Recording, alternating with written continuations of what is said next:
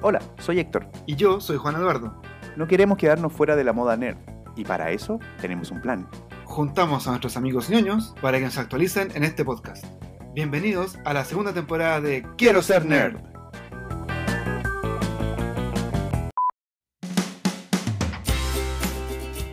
Hoy, en Quiero ser nerd, hablaremos de películas de terror. Son tomates modificados genéticamente después de un experimento que se revelan y comienzan a atacar a la población de Estados Unidos.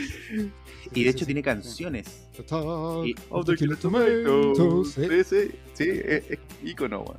Y también de juegos de rol. Tu capacidad para disparar es 6. Eres muy bueno con el arco. Tira el dado. Sacaste 3. Tiras hacia atrás el arco y la flecha láser sale disparada, cruza la habitación y le llega en el hombro al guardia. El guardia cae al suelo. En este momento estás herido. ¿Qué vas a hacer?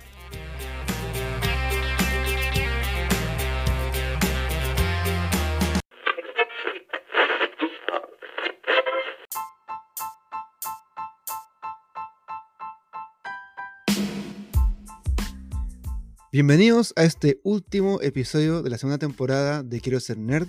Este episodio especial, una sorpresa para todos los que están escuchando, incluso para el equipo que no sabe que este programa es muy especial, es un episodio de botella. ¿Sabes qué es un episodio de botella, Héctor? No tengo idea que es un episodio de botella. En las series antiguas, cuando tenían que hacer, no sé, 24 episodios por temporada y le faltaba el presupuesto o querían como reducir presupuesto, hacían que todo pasara en una misma, en una misma habitación o mi- una misma locación. Entonces, estaban todos encerrados por una excusa y el episodio pasaba. Y por ejemplo, en Seinfeld hay un capítulo clásico que están en un estacionamiento buscando el auto. Nada más.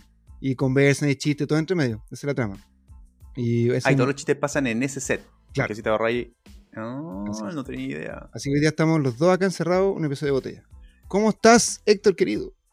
Bien, ¿y tú? ¿Cómo estás? Bien, está Emocionado. Emocionado, pero un poco triste. Eso. Sí. Exacto, emocionado pero triste porque se acaba la segunda temporada, último capítulo, pero emocionado porque, eh, como dices tú, es un capítulo especial, em, donde nos tomamos este capítulo tú y yo.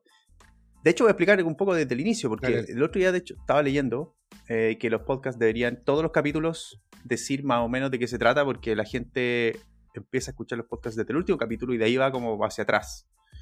Eh, entonces hay mucha gente, para los que están llegando recién a escuchar este capítulo y no conocen el podcast, este es un podcast donde tú y yo, Juan Eduardo y Héctor, que somos nerds amateur, eh, aspiracionales, que no sabemos mucho de los temas nerds, pero queremos eh, saber cada vez más, le pedimos a un montón de amigos ñoños, nerds ya profesionales, que nos expliquen sobre los temas y nos pongan al día en películas, en series, en juegos de mesa, en juegos de video, en tecnología. Lo que sea nerd. Lo- cualquiera de los- cualquier tema nerd está bienvenido en este podcast y mm, ya el equipo ha crecido un montón, mucho. Eh, y nosotros estamos muy contentos porque hemos a través de dos temporadas aprendido mucho también y los que nos están escuchando también han aprendido. Hemos compartido y hemos descubierto cosas nuevas. Pero en este capítulo Ujú. nosotros decidimos ya tomarnos el, el- la batuta de este capítulo especial y por primera vez ser nosotros lo que les vamos a enseñar a nuestros amigos ñoños que nos están escuchando, miembros del equipo y los auditores normales, dos temas que nosotros eh, dominamos un poco más para que ellos aprendan esta vez, ellos aprendan un poco y nosotros les enseñemos y no al revés. Así es.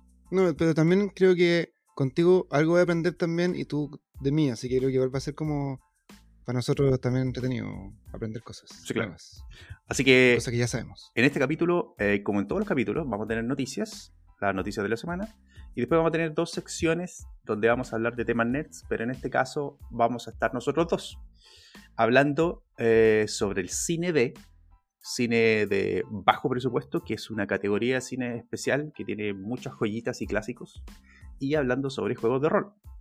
En nuestras dos secciones clásicas, eh, nosotros vamos a ser nuestros propios invitados. Así que De hecho, repito que esto no lo sabe el equipo, así que la gente que está escuchando, que sepa que la gente que siempre está acá eh, contándonos cosas no sabe esto y va a ser sorpresa para ellos también. Así que chicos, este episodio está dedicado a ustedes. Gracias por todo este apoyo que hemos tenido como equipo desde el principio del podcast hasta el día de hoy. Cada vez somos más familia y esto es para ustedes, con mucho cariño. Con mucho cariño, sí, mucha dedicación. Todo el equipo le ha puesto mucho empeño a, a- a los temas que hemos tocado.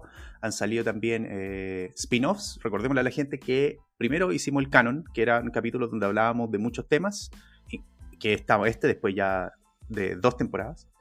Eh, pero aparte Ujú. de eso, se han ido, varios del equipo han ido tomando las riendas de su propio destino, de su propio tema y eh, han hecho ya un podcast en particular. Eh, tenemos la historia de los videojuegos y tenemos eh, pronto a estrenarse ya en, en un par de semanas eh, el nuevo podcast que lo vamos a anunciar justo ahora que se llama Quiero ser robot donde Lucho, que nuestro experto que nos trae siempre cosas orientales, nos va a empezar a hablar sobre eh, cómo nacieron los robots, cómo...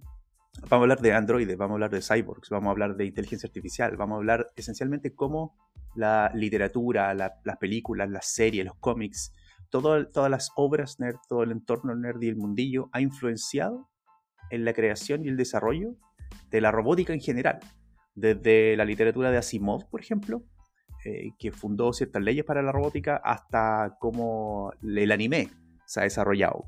Eh, desde robots gigantes hasta, hasta inteligencia artificial, hasta, hasta cómo piensan, hasta filosofía de robots. Eso se viene en nuestro nuevo spin-off que se llama Quiero ser robot y que va a salir cada dos semanas. Va a ir saliendo una historia de los videojuegos un fin de semana y va a salir Quiero ser robot el otro fin de semana. Así que este es el último capítulo del canon del podcast, pero vamos a seguir entregándoles a todos cada fin de semana un nuevo programa, un nuevo spin-off, nerd, ñoño, para que vayamos descubriendo cosas nuevas y el canal vaya creciendo O constantemente. sea, vamos a seguir haciendo este, este podcast después. Es una pausa nomás, así que vamos a volver. No se asusten. Esta es una pausa, mere- merecía pausa para descansar un poco y poder programar, grabar y, y editar y todo la tercera temporada. Así que estamos tomando vuelo nomás en esto para seguir con las temporadas. Oye, como bien dijiste, hay mucha gente que está integrando recién ahora al podcast, entonces les contamos que estamos en todas las plataformas de podcast que existen, desde Spotify hasta llegar a YouTube, que es un canal que abrimos hace poco con los eh, podcasts en formato video. Donde ponemos todo el contenido de todos los spin-offs, todo, así que nos pueden encontrar en todas partes sin problemas. También estamos en Instagram, en arroba quiero ser nerd podcast para que lo compartan con sus amigos. Y eh, aprieten el botoncito ahí de todas estas redes sociales eh, y plataformas, el seguir, y para que le avise cuando sacamos un nuevo capítulo siempre. La campanita en YouTube. La campanita en YouTube, sí, importante. Eh, siempre puede haber un amigo del tuyo que nos estás escuchando. Tú, sí, tú que nos estás escuchando, puedes, puedes tener un amigo o amiga que, que es nerd y que, o que no es tan nerd y quiere serlo. Y aquí hay temas interesantes para poder discutir. Así es. Bueno, este capítulo especial vamos a comenzarlo como siempre con las noticias de la semana. Primero empezamos con los cortos de la semana, las noticias cortas, avisos, etcétera, siempre relacionado en general con series, películas y cosas por el estilo.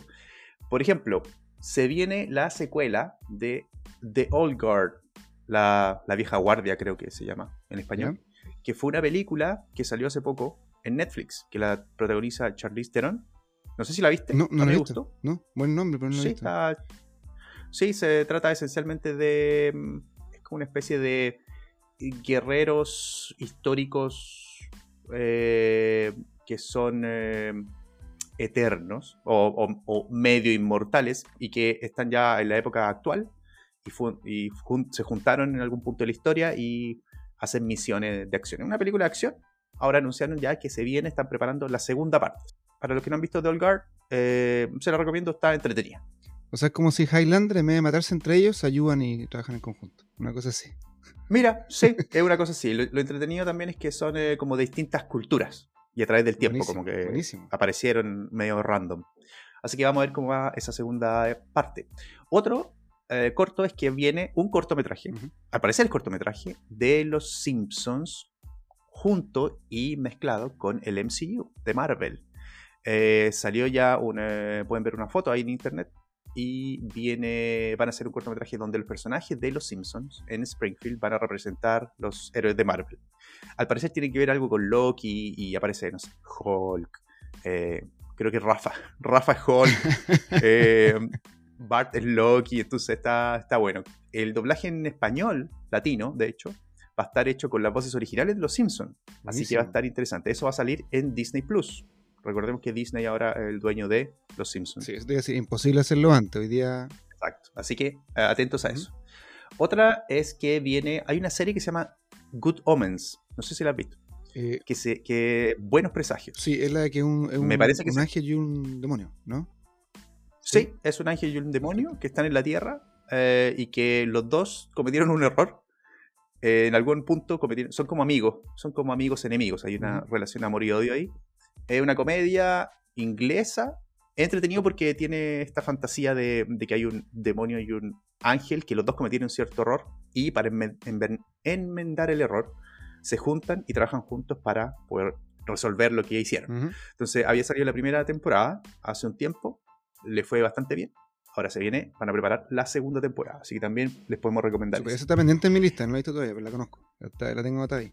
Porque está basado en un libro que es de Muy Terry actores. Pratchett con Neil Gaiman, creo. Por eso me, me tinca. Eso te iba a decir, sí. Es muy buena premisa porque es un libro de Neil Gaiman y también los actores son muy buenos. Michael Sheen y David Tennant. Sí, Recordemos que David Tennant, hablamos de él, ah, estuvo en. Jessica Jones y estuvo en eh, eh, uno de los Doctor Who.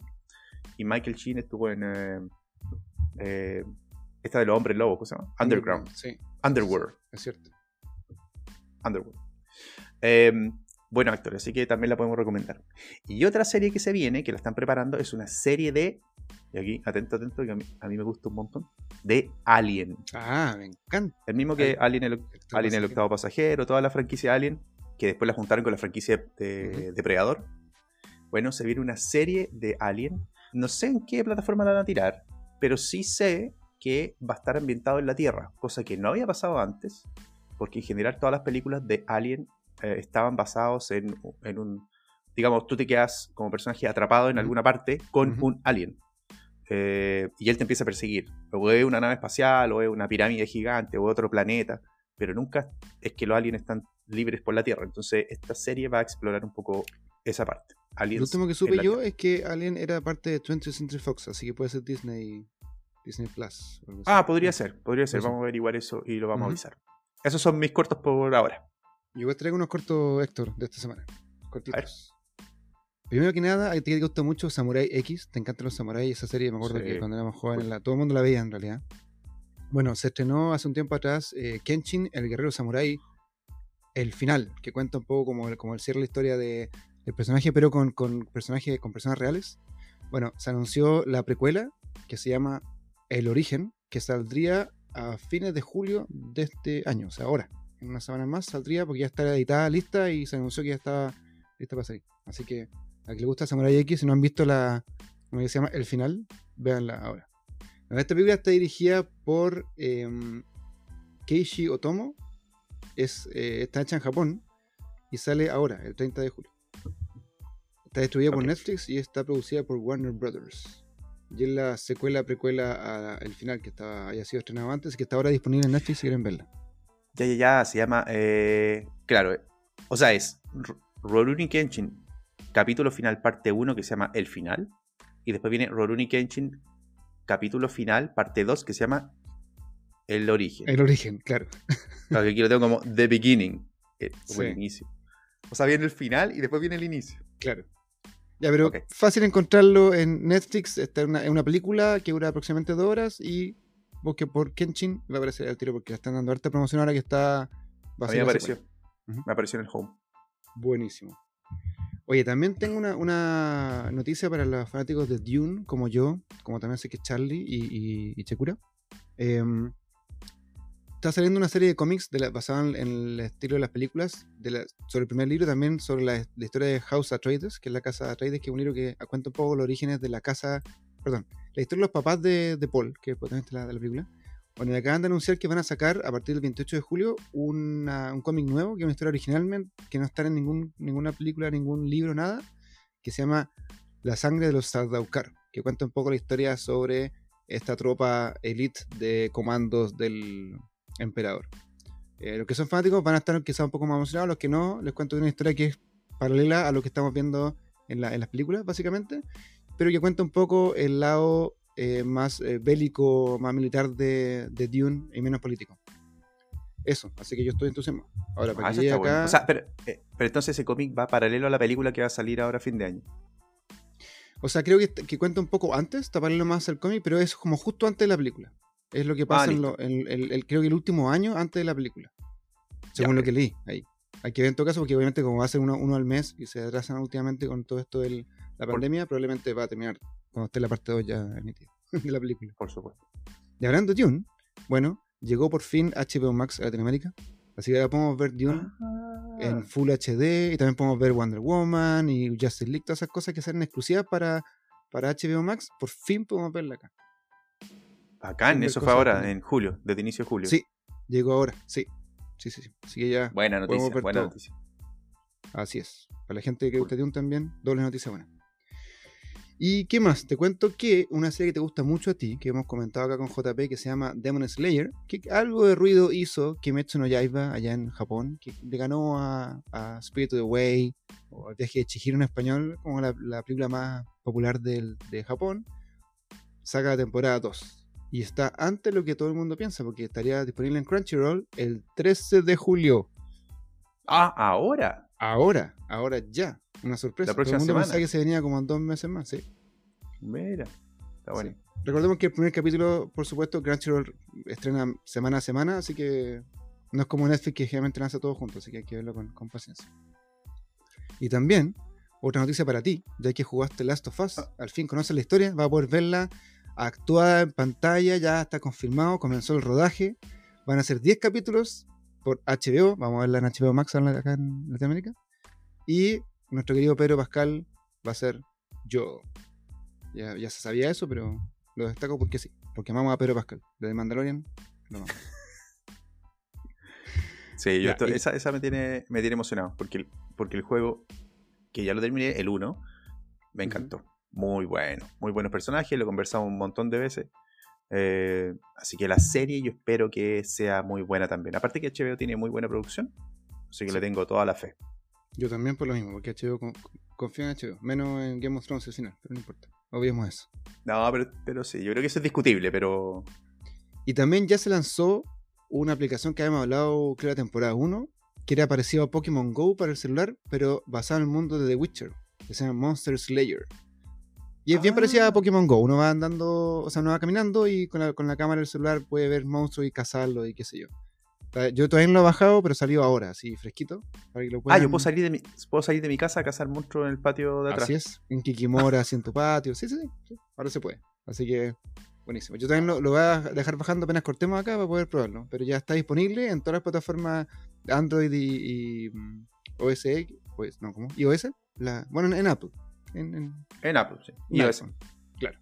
Oye, eh, y tengo una noticia más cortita, rapidita, que también te va a gustar. Esta ha sido buena noticia para ti. Sí, a Yo sé que tú no conoces mucho Magic, el juego de cartas, pero hoy día que vamos No, a pues hablar yo jugué, juego- yo jugué, yo jugué Magic. ¿Jugaste Magic? ¿En serio? ¿Y te Sí, gustaba? jugué, sí. Pues, bueno, Magic es probablemente uno de los mejores juegos que, que he visto en Yo concuerdo contigo, sí. sí, sí. Para Sí, mí es el mejor juego de cartas del mundo. Me encanta. Sí, sí. Todavía sigue Bueno. después de 20 años, sí. Eso iba a decir que sigue vigente. Yo obviamente lo dejé jugar un tiempo, volví, hay versiones digitales, ahora está el, el Arena que es para jugar como online, en el celular, el computador, qué sé yo. Claro. To- todas las juegos de cartas pasaron como eso. A la parte online. Claro, así es. Y em, tiene como su propio mundo. Así como, así como vamos a hablar más adelante de Dungeons and Dragons, que tiene como sus, sus expansiones, Magic también tiene sus personajes, sus historias, qué sé yo.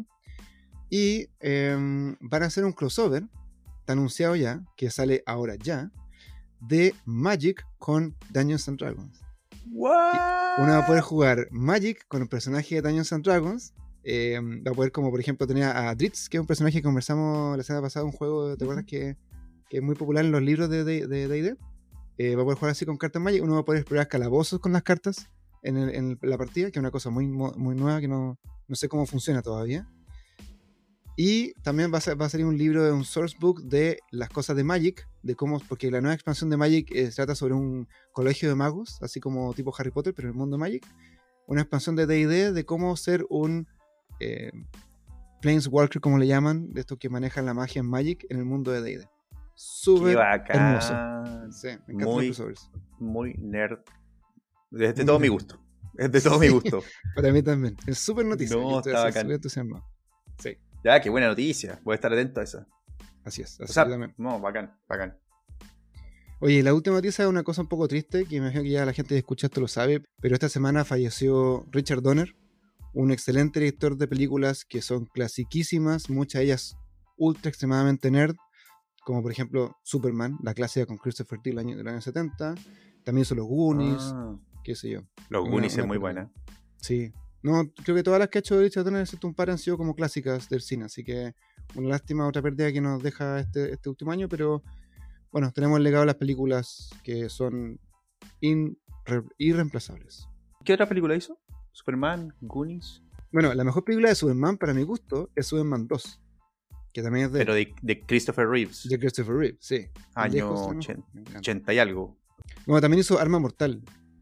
Ah, clásico. buenísima. Sí. Bueno, hizo Los Goonies, hizo Scrooge, que es esta película donde. Eh, que una, esta es la, cuento de Navidad, que llega el fantasma del pasado, el fantasma del presente, el fantasma del futuro. Ah, la que, La la que en la televisión. Sí, con Bill Murray. Bueno, esa la hizo él también. Hizo las películas de. qué clásico. Sí, clásico, clásico. Eh, bueno, los Goonies, ya dijimos, Superman, hizo el Arma Mortal. Eh, también produjo la última, eh, la franquicia de X-Men y también produjo eh, Librena Willy. ¿Te acuerdas de Librena Willy? Sí, también Esa sí que clásico. vieja. Esta sí que es vieja. Sí. Bueno, qué pérdida. No, no, un grande y una gran pérdida, Mm. sí. Eh, que la fuerza la acompañe. La fuerza la compañía, así es. Bueno, así como noticias cortitas de la semana, no te molesto más. De un espacio a los chicos del equipo que nos mandaron cosas esta semana. Sí, te tengo una primera noticia eh, que nos manda Damari sobre el MCU. A ver. Hola amigos, les quiero recordar a todos los fanáticos de Marvel que este viernes 9 de julio por fin vamos a poder ver en Disney Plus la película de Black Widow que cuenta la historia solo de la viuda negra, Natasha Romanoff. La película está ubicada entre Civil War y Infinity War. Vamos a poder ver ahí de qué se trata. Esperemos que le hagan, que sea una buena historia, que le haga justicia al personaje porque es es un muy buen personaje el de Black Widow que no ha sido muy explorado en las películas de Avengers, siempre ha sido más, más personaje secundario, así que por fin una película para ella sola, vamos a ver qué tal. Abrazos, chau chau. Yo debo, debo destacar el trabajo que ha hecho Disney Plus, así como paréntesis, porque de verdad, de que partió, ha sacado mucho contenido y Sí. súper eh, súper nerd. Sí, sí, muy sí. seguido, me gusta mucho. Sí, eh, ha, sí, ha tenido mucha, mucho. Todos los meses saca algo. Este mes salió también, por ejemplo, Luca, que es ya una película full Disney. Una de Pixar, sí. Eh, en, en Marvel ha sacado la serie. ¿Cómo se llama? De, de Falcon and the Winter Soldier, Loki, Loki, claro. está um, WandaVision y ahora saca. Sí, Mandalorian temporada 1, 2. eh, Sí, hay, no hay que no, yo no me puedo quejar, ha sacado harto. Sí. No, y Black Widow tiene razón, Damari, que en realidad faltaba esa historia de personaje hace rato. Un personaje que siempre fue como, como secundario, era como la chica sexy del grupo, y la verdad es que tiene una tremenda historia y que bueno que lo- la están sacando por fin. Sí, y, y una cosa también que, que Damari nos trajo esta temporada fue Mujeres Nerd. Y esto también da- va de la mano con eso, porque es un personaje que se desarrolla en su propia película que es mujer. Y no estar siempre desarrollando personajes que son puro hombre, superhéroe hombre. Así que se merecía ya est- este espacio. Y, y gracias a Damari también por traerlo. Ahí le recordamos también que este, esta temporada vimos, hablamos sobre Mujeres Nerd, las pueden ver. eh, pueden buscar los capítulos donde hablamos de ella. Y ya para la siguiente temporada vamos a seguir hablando de iconos nerd eh, femeninos. Bueno, cerremos un poco el tema de series, ya, por ahora, cerremos un poco el tema de series. Te voy a traer videojuegos, algo que yo sé que te gusta poco. Eh, aquí Serena nos trae una noticia que tiene que ver con Nintendo. Hola amigos de Quiero Ser Nerd. Hoy, en noticias un poco más light para esta semana, tenemos que Nintendo ha anunciado una revisión a su consola Nintendo Switch. Si bien no hay muchos cambios, eh, se viene con una nueva pantalla OLED un poco más grande y que puede traer mejores contrastes, una, digamos, mejora en la ergonomía, una patita atrás que ahora puede tener más direcciones, y se le añade uno de los requisitos o una de las cosas que más quería la gente, que era un puerto de Ethernet al Docker así que pudieses tener, eh, digamos, una internet más estable con tu consola al lado del televisor. Eh, estas son buenas noticias, o sea, no hay, la, la gente que ha comprado juegos de Nintendo Switch, digamos que no va a tener que, si ya tiene una, no tendría por qué gastar en otra, a menos que quieras algo con una pantalla más brillante y con una mejor conectividad, lo cual puede ser algo, digamos, necesario para algunas personas. Así que eso, Nintendo lo hizo de nuevo y puso otro pedazo de hardware y la gente va a ponerse en la fila para comprarlo. Eso, muchas gracias. Mira, tanto rumor de una consola nueva, al final no era tan así, sino que es una, una consola mejorada. Igual está sí. Sí, está bien mejorado. Yo igual esperaba que algo un poco más pro de una que se supone que se iba a llamar Nintendo Switch Pro.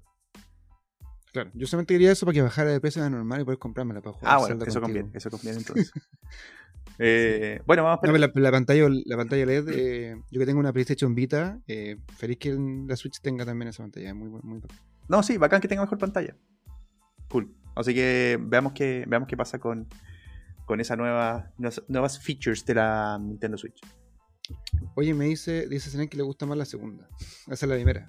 Y también dice, oye, ya que está hablando de videojuegos, antes que pasamos a la siguiente noticia que, que nos mandaron, quiero contar una cosa cortita. Eh, hubo un rumor que comentamos acá de que iban a cerrar la, iban a cerrar la tienda de PlayStation 3 y de PlayStation Vita. La gente se puso eufórica reclamando sobre esto ¿En y, y Sony se echó para atrás y al final la cerró. Pero Claro. sí va a ser, sí cerró ahora la tienda de la PSP, que es la consola anterior a la Vita portable, que se llama PlayStation Portable. Ah, Portable. yo tenía esa. Y eh, tenía esa. Sí. Yo nu- nunca la tuve, yo me salté la, a la Vita, pero lo que sí puedes jugar esos juegos a través del Play 3 o la, o la Vita. No todos, pero algunos de esos juegos se pueden jugar en la consola Vita o PS3 y- o también se pueden comprar y quizás traspasar a la PSP vía cable. Pero solamente cerró la, la Store. Ok. O sea, la gente que tiene PSP Vita al final va a poder jugar a todo. Exactamente. Ok. Ya, tú tenés PSP Vita. O sea, tú tienes PS Vita. Yo tengo Vita, sí. Tengo Vita. Mucha, mucha Vita tengo. Eh, muy bien tu italiano. Gracias, gracias. No tengo más noticias de videojuegos por ahora, Oh. pero tengo algo de tecnología. Eh, Eh, tengo dos cosas interesantes, bien interesantes de tecnología. Te voy a traer primero la que nos manda Sebastián, nuestro experto en tecnología, eh, sobre, nuevamente, algo que eh, va a definir el futuro de la inteligencia artificial. a ver. Hola chicos, ¿cómo están? Les traigo una noticia de tecnología de inteligencia artificial. Microsoft junto con GitHub lanzaron una nueva plataforma, un nuevo servicio que se llama GitHub es una herramienta que permite a los programadores pro- hacer su trabajo mucho más rápido. Esto nos ayuda a hacer tareas repetitivas y tendría la capacidad de programar funciones dándole uno solamente una descripción. Uno deja un comentario, una descripción en el código fuente de qué es lo que quiere hacer esa función y esta inteligencia artificial sería capaz de programar esa función en base a lo que a lo que leyó en la descripción. Esto es- son como los primeros pasos de una inteligencia artificial que está aprendiendo a programar y eh, es la prim- el primer paso como para que la inteligencia artificial se empiece a poder programar a sí misma. Así que si alguien conoce a alguien que se llame Sarah Connor, dígale que se empiece a cambiar el nombre por, por si acaso.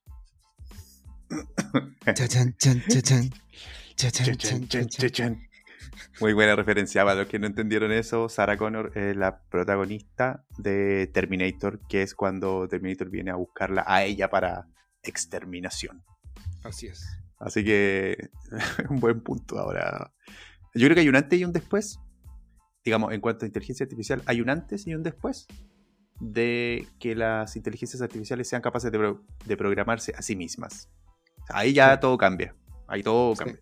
Porque ya ahí tú perdí el control. O sea, como dice el canon de Terminator, Skynet nace así como una amenaza cuando se hace autoconsciente. Sí, ahí, así que Sí, si, se da cuenta la, la inteligencia que puede programarse a sí misma, puede mejorarse y puede después matar a toda la humanidad, estamos, estamos mal. Ah, busquemos a Sarah Connor. Hay varias Sarah Connor en Estados Unidos.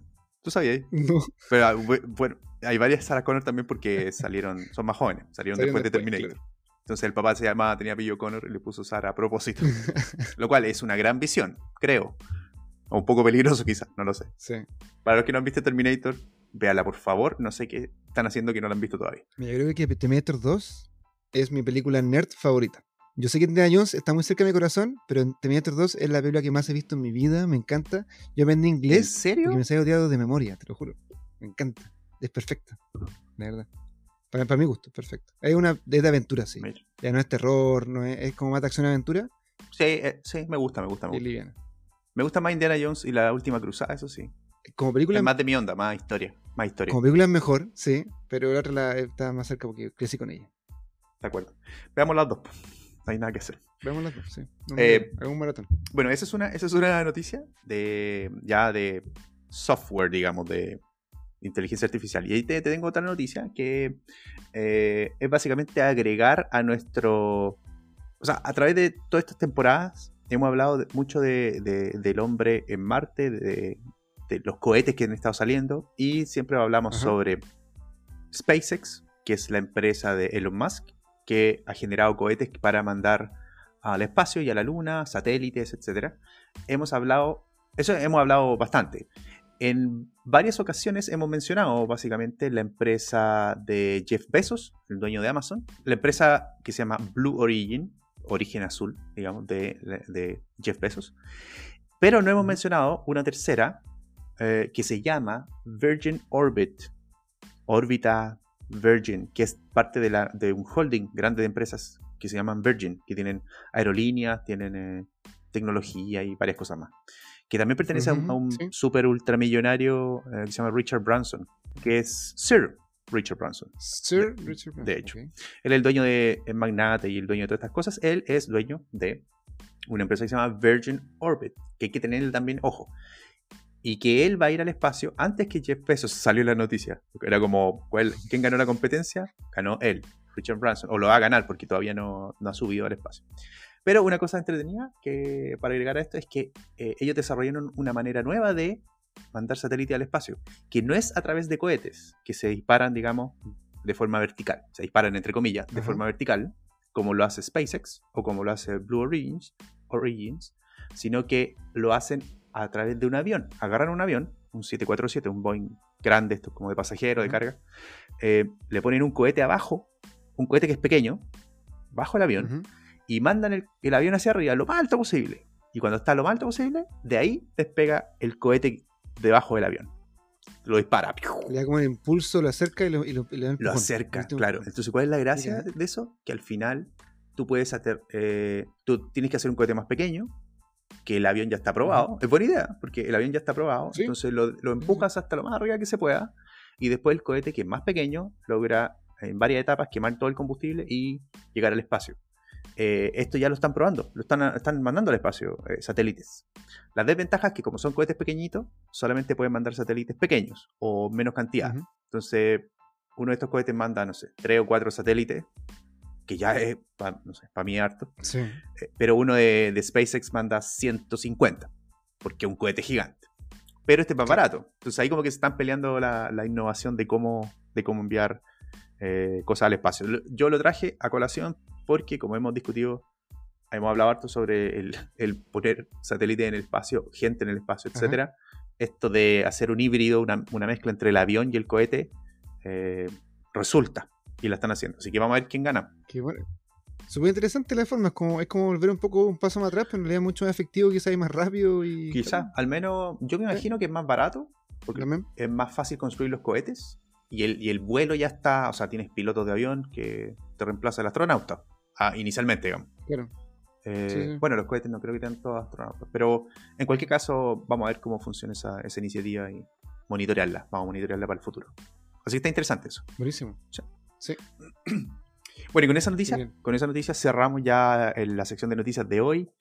Eh, les recordamos que se viene un capítulo muy entretenido, lo hicimos con harto cariño. Eh, vamos a, está dedicado a todos los que nos están escuchando. Y es- esto ya es el culmine de una segunda temporada donde a través de dos temporadas nosotros hemos ido aprendiendo de nuestros amigos y en retribución ahora nosotros vamos a eh, tratar de enseñarles algo a ellos y, es una sorpresa básicamente que nadie sabe lo que grabamos. Así que nada, pues síganos en, en este capítulo. Me gustaría, antes de que partamos, dedicar la parte 1, que es cuando hablamos de películas de terror y gore, a mi hermano, que fue el que me inculcó toda este- esta pasión, porque yo llegué a ir a su, a su pieza cuando llegué a Santiago, a su habitación, que estaba vacía, pero tenía un cajón lleno de VHS, con puras películas gore ochenteras, setenteras, y me vi todas, y gracias a él eh, entré a este mundo. Y la parte 2, que hablamos de rol, por supuesto, a nuestros amigos en común, el grupo Cross, que son los que están más cercanos a mi corazón, mi amigo de la vida, y de verdad que sin ellos no, tampoco habría ni siquiera probado el rol, y saqué, saqué amistades de por vida gracias a jugar rol también original.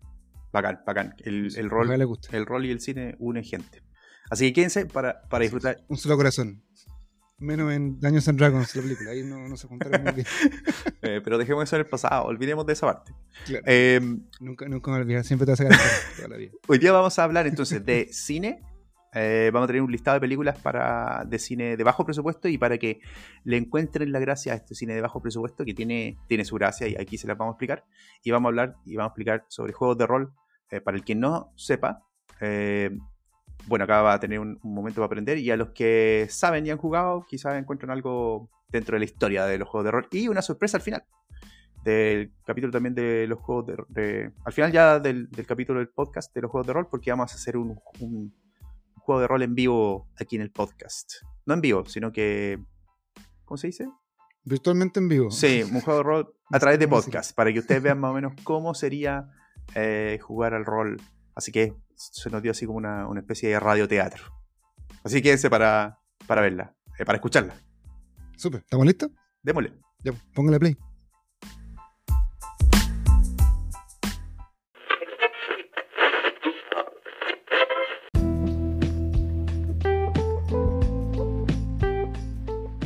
Me acuerdo que cuando era hace años atrás, años atrás, pues, en un momento me junté con mis primos, que somos bien unidos, somos hartos, bastante.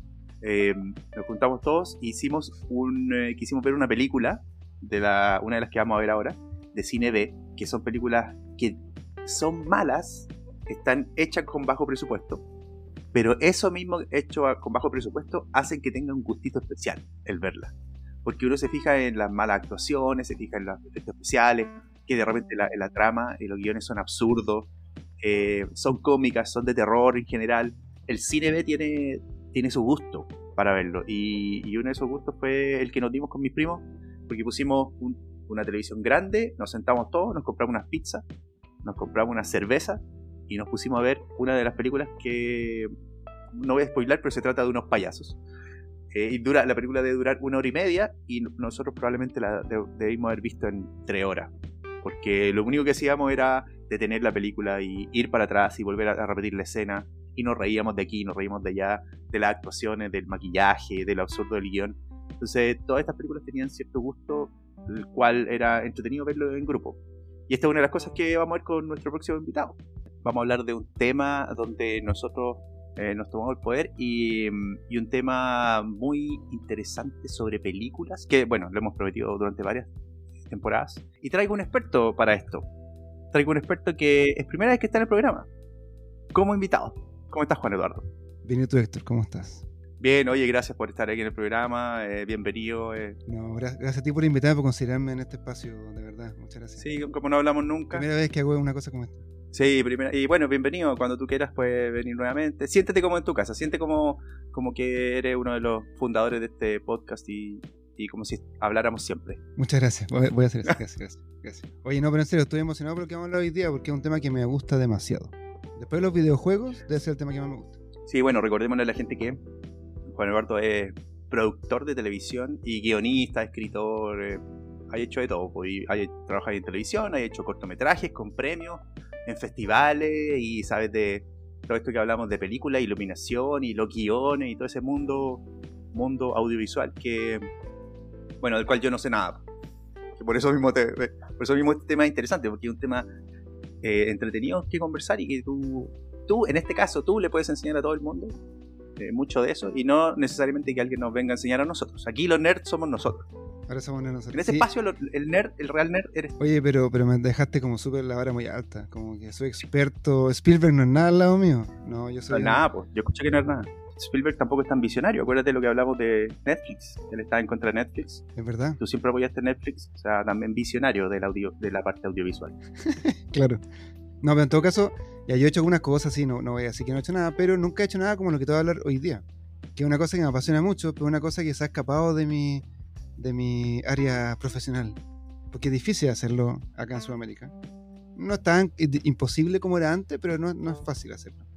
Que es hablar sobre tripas, sangre, eh, pedazos de carne, todas esas cosas que contiene la palabra, el concepto gore o gore. Estoy, estoy, y aquí para que la gente no se asuste, gore es como, y corrígeme acá, es como, es un subgénero del cine que está metido como en cines de, bajo presupuesto y que fue bien de moda como en los 80. Y de hecho de ahí salieron directores de muchas películas clásicas de gore y de cine B, salieron directores que ahora son directores top. Vamos a repasar alguno, alguno de esos ahora, sí. sí, sí. Claro, eso. No, mira, lo que hace que el gore en sí es como el arte, y lo estoy tratando de hacer un concepto como para que se entienda un poco, es como el arte de imitar lo más parecido a la vida real, como sería ese tipo de cosas asquerosas que uno ve en la película de terror como de zombie y cosas así. Por ejemplo, no es solamente Ah, no mostrar un cerebro porque sí, es como tratar de imitarlo con los efectos especiales específicos y los materiales y todo, la luz, para que se vea lo más real posible. Es como un arte al final. Ahora, que todo esto esté con la excusa de una trama de zombies que comen cerebro y todo es otra cosa, pero la gente que trabaja con el rubro eh, del gore busca maneras de mostrar cosas que no se han mostrado antes y la gente que trabaja en la, la parte como de la manufacturación de todos estos efectos especiales busca superarse a sí mismo con efectos también más, re- más realistas y todo. Entonces, ah, todo eso un no tema. sabía. Sí. Ahora, todo, el, todo, el- todo esto tiene que ver mucho con, eh, con películas de terror, básicamente. Por lo menos en su, en su inicio. Casi todas son terror o, comedia. Bueno, el terror, eh, bueno, el terror obviamente partió mucho, mucho antes, pero como que habían guiños a cosas que hablan de zombies, cosas así, pero lo que partió como esta, este furor por hacer películas de terror bajo presupuesto, ah, porque obviamente como un género no, tan comercial, hoy día sí, pero en su época no, parte con bajo presupuesto. En los años 60, 70, nadie ponía ficha a las películas de terror, hasta que después aparecían las cosas ya de, no sé, de, de pesadilla, cosas que eran más comerciales. Hasta ese momento no existía mucho, eh, mucho mucha industria de película de terror así como, como de sangre y cosas así. Bueno, la que partió todo este furor fue eh, una que es considerada como. Bueno, él es considerado el padre de los zombies, que es George Romero.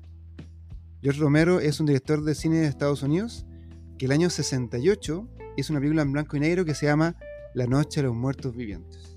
Ah, y de ahí sale todo. O sea, la noche.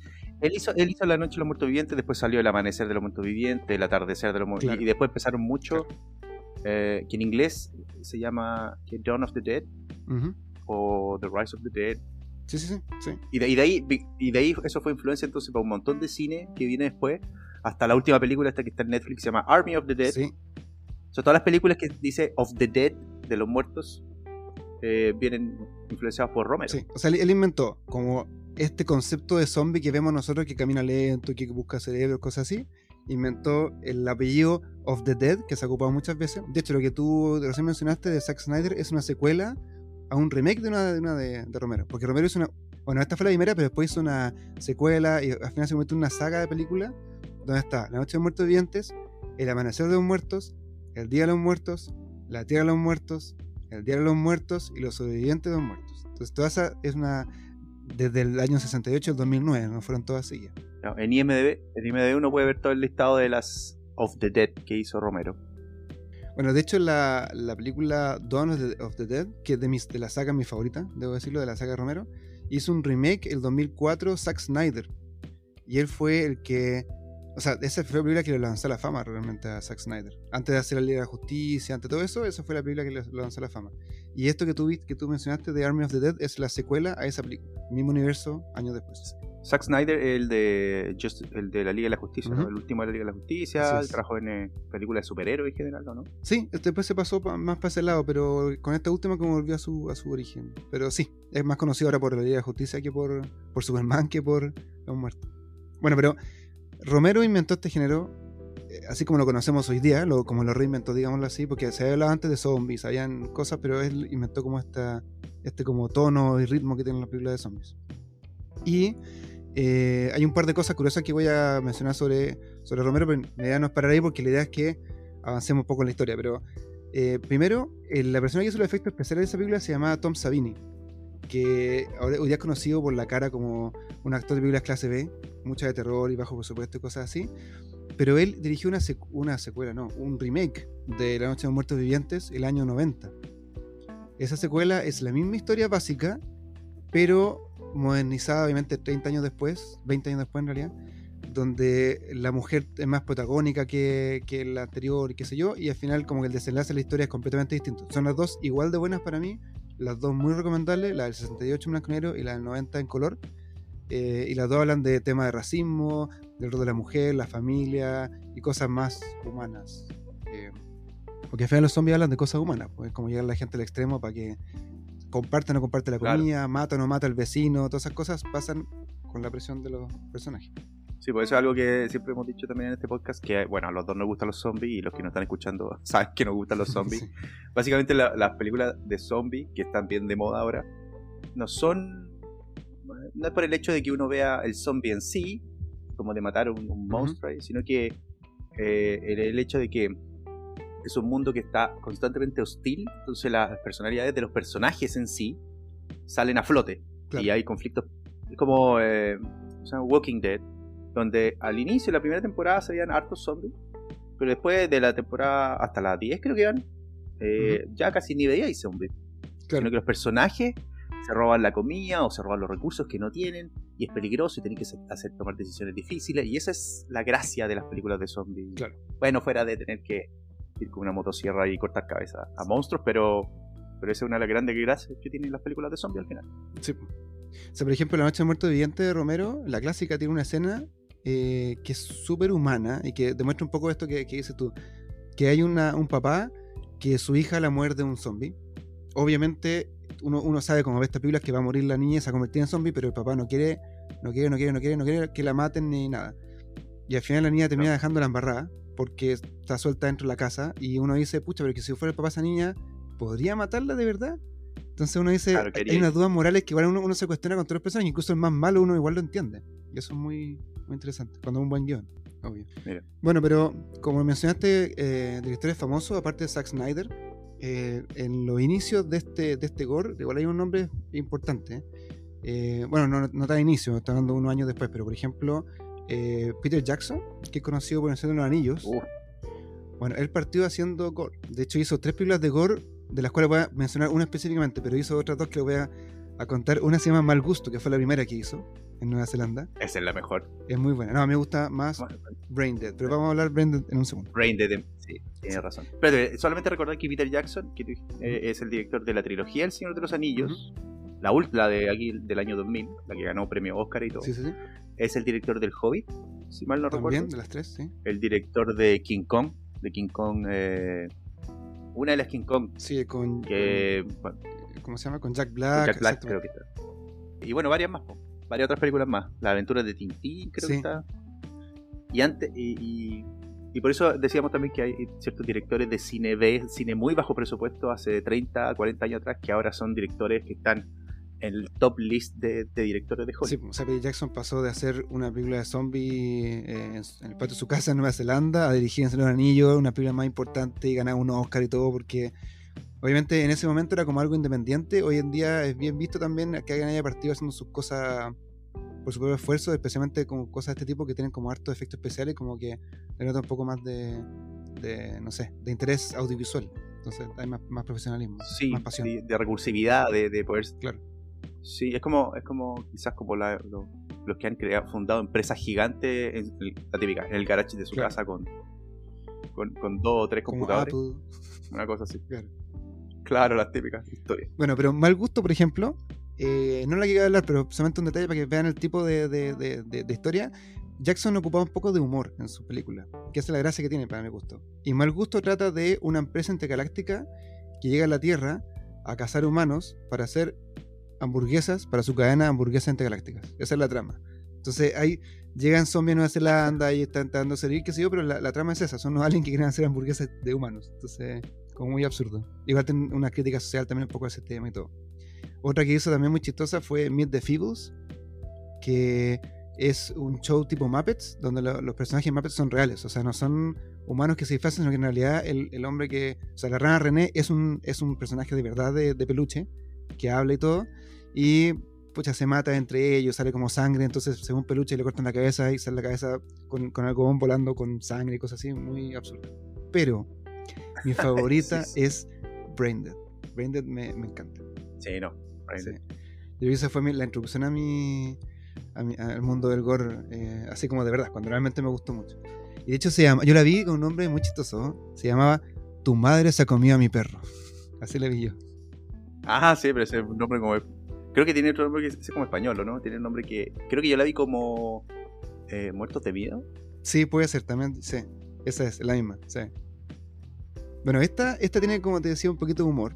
Y trata de un joven que vive con su madre eh, y la mamá es súper controladora. Súper, súper controladora. Y eh, él se enamora de una chiquilla. Entonces la mamá, para interponerse, porque es como media egoísta, que lo quiere todo para que, que su hijo esté con ella para siempre, trata de meterse y entre medio lo muerde un mono que viene con un virus de no sé dónde y se transforma en zombie. Y ahí parte el... Pero la gracia, como te decía yo, es que aparte del humor, eh, Peter Jackson también hace como mucha... eh, ¿Cómo se llama? Como mucha metáfora con el tema de la madre, como el, el, el- el salir del nido, el, acojo este que tienen a veces la- los papás obsesivos que no quieren soltar a su hijo, todas esas cosas, a través de esto. Entonces, de hecho, hay una escena en la cual la mamá, ya como zombie gigante, abre, la, abre el estómago, así como el vientre materno, y él, él está a punto de caer dentro del, así como volver al, al, Al útero. al útero, claro. claro. Entonces, como bien, bien poético. Bueno, pero es muy chistosa, muy, muy chistosa la película, y tiene una escena que es clásica, que es eh, cuando está lleno de... La- exactamente, hay una escena que está no, lleno de, de zombies, así, está todo, así no se puede caminar, así, casi como una discoteca, en su época cuando, cuando se podía ir a discoteca, y él entra con una cortadora de pasto y pff, mata todo y lo... Y hace, hace como un camino. Un camino y se da vuelta hasta el final. Sí, hace un camino para Sí. atravesar. Sí, esa película es muy buena, yo también me acuerdo. Acá la tengo, es del 92. Tiene un, en IMD tiene nota 7,5. Buena nota. Sí, igual está baja, Buena yo nota. pondría más. ¿eh? Si fuera medio amarrate con Pero es que para ser nicho, porque esta película es muy nicho, pues muy... Claro, tú zombies muertos por todas partes. Sí. Pero lo- yo creo que una gran gracia esta, que aquí te acompaña, porque yo esta la vi y, y la he visto varias veces, tenía mucha comedia. Aquí es donde, sale el bebé zombie. Claro. Que Sí. es un- Sí. bebé que anda gateando por todas partes y es como horrible, así una, una- como una marioneta que anda matando gente y convirtiéndola en zombie. Muy buena. Sí, es demasiado absurda esa, esa. O sea, esa es la parte más chistosa de la película probablemente. Porque él tiene que hacer como de papá y le sa- saca a pasear al, al bebé zombie. Esa parte. Sí, hay una parte también que, que están como comiendo, ¿o no? Sí. Cenando en, en una mesa larga. Sí. Y, está, y, y él sienta a cada zombie a que traten de, de comer en conjunto como una familia. Claro. ¿O no? Me acuerdo bien. Sí, sí, sí, sí. Está el cura, está la enfermera, está la mamá, sí. es muy buena, sí. Esa es muy Ya, recomendable. no, contemos, no contemos más spoilers. Esa, esa está ultra recomendada. Para mi gusto, la mejor de Peter Jackson. O sea, me gusta mucho Señor Anillo. No estoy. Son distintas. No, pero claro. términos de gore, Brain es la mejor. Comedia, fantasía, horror me sale. Bueno, y hablando de comedia, hay una franquicia que partió como terror y después se pasó a comedia. A mí me gusta más el lado comedia, pero partió con un ensayo de tres amigos, un actor, un productor y un director, jovencitos, que quisieron hacer una película de terror, se consiguió una cabaña y grabaron una película, bueno, hicieron un corto que se consiguió un plato con un dentista y toda una historia atrás, pero al final hizo una película que se llama Evil Dead. Este también, clásico Creo de que alguna vez la he mencionado por acá. ¿eh? Alguna vez. No, ese, ese es buenísimo. Bueno, ese. Bueno, partió así. Como bien dijiste, otro famoso más también, Sam Raimi, que dirigió Evil Dead, terminó siendo Spider-Man con Tobey Maguire. Y otras cosas más también, pero es. O sea, otro que pasó, saltó la fama después del terror, pero Evil Dead partió con una cosa bien pequeña. Pocos actores, unos amigos se van a una cabaña y en la cabaña despiertan una, un, una- un demonio que estaba dormido a través de la lectura de un libro que estaba prohibido, que no sabían, que no tenían que leerlo en vuelta. Básicamente. No voy a contar mucho, pero eso es. Bueno, eh, es súper entretenido. El, el libro es importante ese, ¿no? Este es un clásico clásico de, de- y, y hay influencia para muchas otras películas después. Para Tarantino, por ejemplo. De hecho, ese libro va, va, a- va a linkear este libro con, con la siguiente. Es el Necronomicon. Exacto, aquí es una de las una parte donde sale. Mira, esto yo me acuerdo, a ver, muy en el en- que me acuerde rápidamente esta película. Sale el Necronomicon, que es algo de un icono, muchos nerds lo conocerán y, y en algún momento vamos a hablar del Necronomicon, que es el libro de los muertos, que es de un escritor inglés también famoso que lo inventó y que sí. No inglés. Ah, no, inglés, tiene razón. Lovecraft, eh, el gringo, creo. Sí, tiene toda la razón, no inglés. Evil- The Evil Dead, esta que decís tú, que la tengo acá, nota 7.5 también, de 1981. Eh, después, le hemos comentado, sacó varias películas, sacó una serie. Eh. En alguna parte de una película dice este esta frase que, que, la, que nos- Carlos nos contó sobre una película de ciencia Sí. ficción. Clatu Barata Nictu. Esa Clatu Barada Nicto, que esto linkea. O sea, en esa película de comedia, el personaje dice eso que tiene que ver con una película de ciencia ficción, que la revisamos en el listado de ciencia ficción de los clásicos. El día que la Tierra se quedó quieta, se llama. Se detuvo, claro. Eh, se detuvo. y, al- pues. y esta, es la- y esta película es una película, y aquí va a pe- pegarme un pequeño, pequeño, pequeño spoiler en alguna parte. Al personaje le cortan la mano y se pone una motosierra, una motosierra o sierra eléctrica automática en la mano, entonces tiene en una mano una escopeta y en la otra la motosierra. Es así, ¿no? Sí. Sí. Y, y pelea, y él pelea así, se la amarra. Eso es muy también de Tarantino, porque Tarantino te acordás que tiene películas donde hay una, una mujer que se colocaba una escopeta en la pierna, creo. O sea, esa es la, Y disparaba con la pierna. ese creo que era el Planet Terror que hizo Robert Rodríguez, pero fue, salió junto con, con la otra que hizo, que hizo Ah. en, en Grindhouse, se llama, la que eran dos películas juntas. Tienes, tienes toda la razón, Robert Rodríguez. Sí. Eh, entonces de aquí sale, salen muchas cosas. Sale el, el- el tema de la cabaña solitaria en el bosque. Bueno, pero que eso, eso, eso es la franquicia, porque la primera era, era más terror, pero la segunda le mete humor también, así como, como Peter Jackson, me encanta el humor. Y, y pasa esto que decís tú, porque anda como estas poses medias cool con las motosierras, eh, pelea contra la mano en un momento, la mano le empieza a ver cachetada y salta y corre, así como, como la mano de, de- ¿cómo se llama? De los, eh, De los Locos Adams. Claro, Eh, muy chistosa. Después la 3 ya, que se llama Army of Darkness. Ah, de hecho, la 2, perdón, se me olvidó decirlo, la 2 no es un, una secuela per se, es como una secuela remake. Porque oficialmente es la misma película, pero oficialmente dicen que eh, el Ash, que es este personaje interpretado por Bruce Campbell, que también es súper ícono conocido de cine B, es tan tonto que vuelve a la misma cabaña con otros amigos y pasa lo mismo de nuevo, supuestamente. Pero en realidad la película parte igual. Los amigos llegan a la cabaña, así como si nada, y despiertan este. este- Entonces es como un, un remake, reboot, secuela bizarro. Bueno, pero la tercera, que se llama Army of Darkness, ya es otra cosa. Y creo que 80% humor, y no tiene nada de terror, Sí, sí, eso, sí. es más de aventura. Es muy chistosa. Que viaja al pasado, ¿no? Viaja como a la época medieval. Sí, así es. es todo, todo pasa en la época medieval, sí. Y la música es buenísima ahí, de ahí de Jo- Joseph Loduca. Y con un tema de Danny Elfman, ojo. Daniel Fan también. Sí, sí, sí. Danny Elfman ya, ya como era conocido Evil Dead, eh, fue invitado y puso música en la... Creo que hace la Marcha de los Muertos, si no me equivoco, o la música del intro, una las dos, de Army of Darkness. Mm, mira. Bueno, pero de las tres yo recomendaría, si alguien quiere como entrar a esta cosa y le gusta un poco el humor, la segunda. la seg- porque la uno es súper bajo presupuesto y muy terror. La segunda tiene como una mezcla de todo. Tiene terror, comedia, la trama es simpática, es muy icónica. Y después la otra, si les gusta, vean la, la comedia porque vale la pena, pero, pero la dos es la, la que yo recomiendo.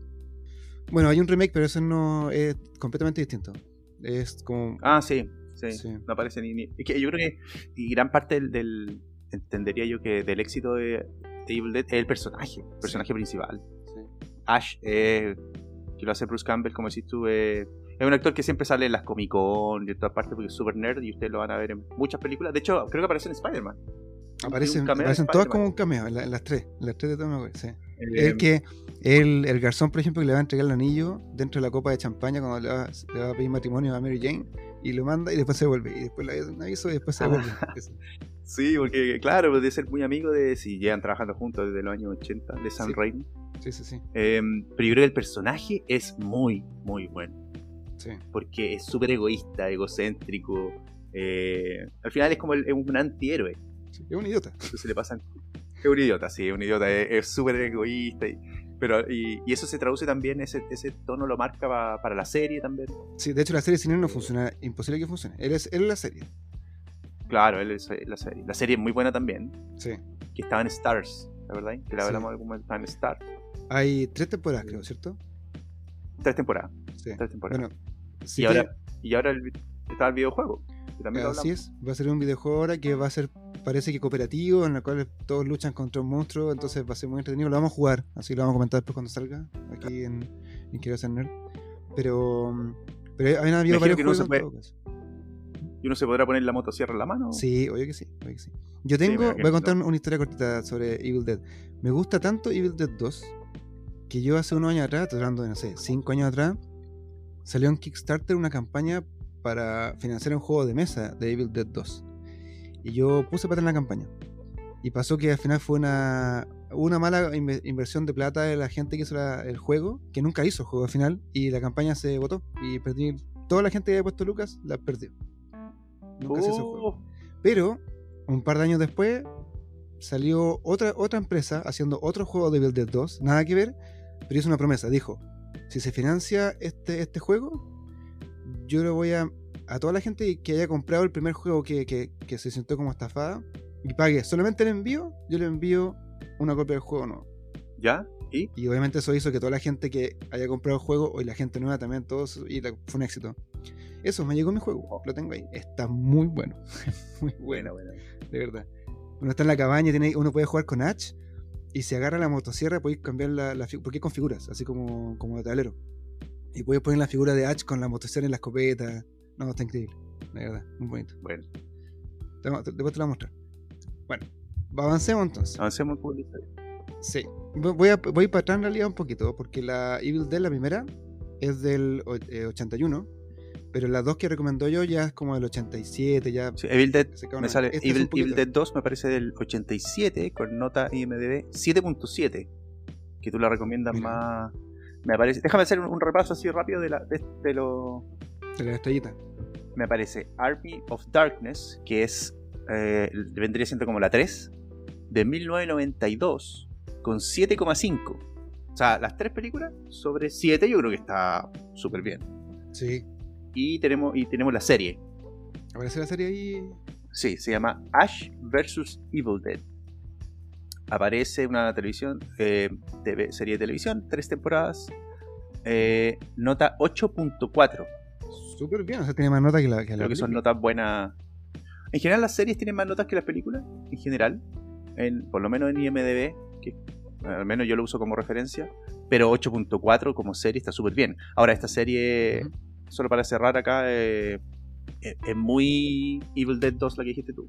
Al que le gustó ese, ese género, lo va a pasar muy bien con la serie. Eh, porque igual es- hay, hay que recordar que igual es un nicho. Y aparecen hartas, hartos personajes famosos en la serie, porque ya conocen obviamente la franquicia, les gusta, etc. Me da risa porque en la serie creo que él aparece con la motosierra en la mano, pero se la saca y se pone una mano, una mano de mentira, Es que creo. en la 3 se hace una mano Oh. robótica, o sea, robótica como el del, de la época medieval, como... Como de metal así. Oye, y antes de pasar a la siguiente, un, un- para los que son fanáticos de Evil Dead, eh, de Bruce Campbell, o especialmente de Ash, hay una película que se llama My Name is Bruce, del 2007, búscala mientras, que esa película trata de que Bruce Campbell es Bruce Campbell y está en una especie de estas ferias como, de, como la Comic Con, y hay un grupo de fanáticos, y le dice, Bruce, tienes que ayudarnos, nosotros tenemos un, un demonio que nos quiere matar. Y Bruce dice, nah, estos son fanáticos de Evil Dead, ya le hace un, un autógrafo. No, pero en serio, así, y se va. Y la verdad, al final termina contratando a Bruce Campbell para que haga como, como de exorcista de, de este monstruo porque había estado, o sea, él hace el mismo como actor. Eso es muy chistoso. Búsquenla porque es muy chistosa. Él, él es muy bueno para burlarse del mismo. Y eso es algo que yo creo que uno agradece en los actores. Así es. Sí. Bueno, pasando entonces a otra película que está conectada, como dije, con el Necronomicon, porque el Necronomicon lo inventó este escritor gringo que se llama H.P. Lovecraft, que es muy conocido porque inventó los mitos de Tulu, más conocido por Tulu, pero tiene otros otros eh, cuentos que sacó de diferentes partes que también han sido mucha influencia. Uno de ellos se llama Herbert, Herbert West Reanimador, que lo sacó en varias partes en una revista, como en cinco partes creo. Y es, eh, es buena la historia, pero es mucho mejor la película que salió el año 85. Muy buena película. También tiene un poco de humor. También tiene esta cosa como de gore de bajo presupuesto, pero más juguetón, como medio. Como, casi como estudiantil, pero, pero la película es bien seria, es bien hecha. Eh, y donde también sale otro. Ah, Perdón. yo no, perdón, tenía idea que esta era de Lovecraft. Sí, po, está basada en el Pensé- cuento pensé- Herbert, Herbert West Reanimador. Sí, Yo pensé que era de, del escritor de Conan, que era amigo de Sí, era amigo, era amigo, sí. el escritor de Conan, también escribía en estas películas, en estas series y revistas pulp, En la revista. como de sí. terror. Y. ¿Cómo es que se llama el escritor de Conan? Robert E. Robert E. Howard. Robert E. Howard, exactamente. Claro, que era Sí. amigo de Lovecraft. Sí, yo pensé que era de él. Y publicaban cosas en, en- en la, en la misma revista y todo, en la misma época, contemporáneos. Sí, eran amigos. Pero no, no, esta es de Lovecraft. Es, bueno, de hecho, uno, uno cuando lee el cuento o cacha de historia, es 100% este mundo oscuro de Lovecraft, pero claro, no, de la- no es parte de los mitos de Tulu, sino que es parte de una historia nueva, Ya, ya. que es un, un estudiante de medicina que está obsesionado con despertar los muertos. Entonces eh, empieza a hacer como experimentos que no están autorizados por la facultad, digámoslo así, y ahí se mete en problemas. Pero tiene toques de, de humor. También sale otro, otro, otro personaje de cine B que es muy, muy conocido, se llama Jeffrey Combs, que él...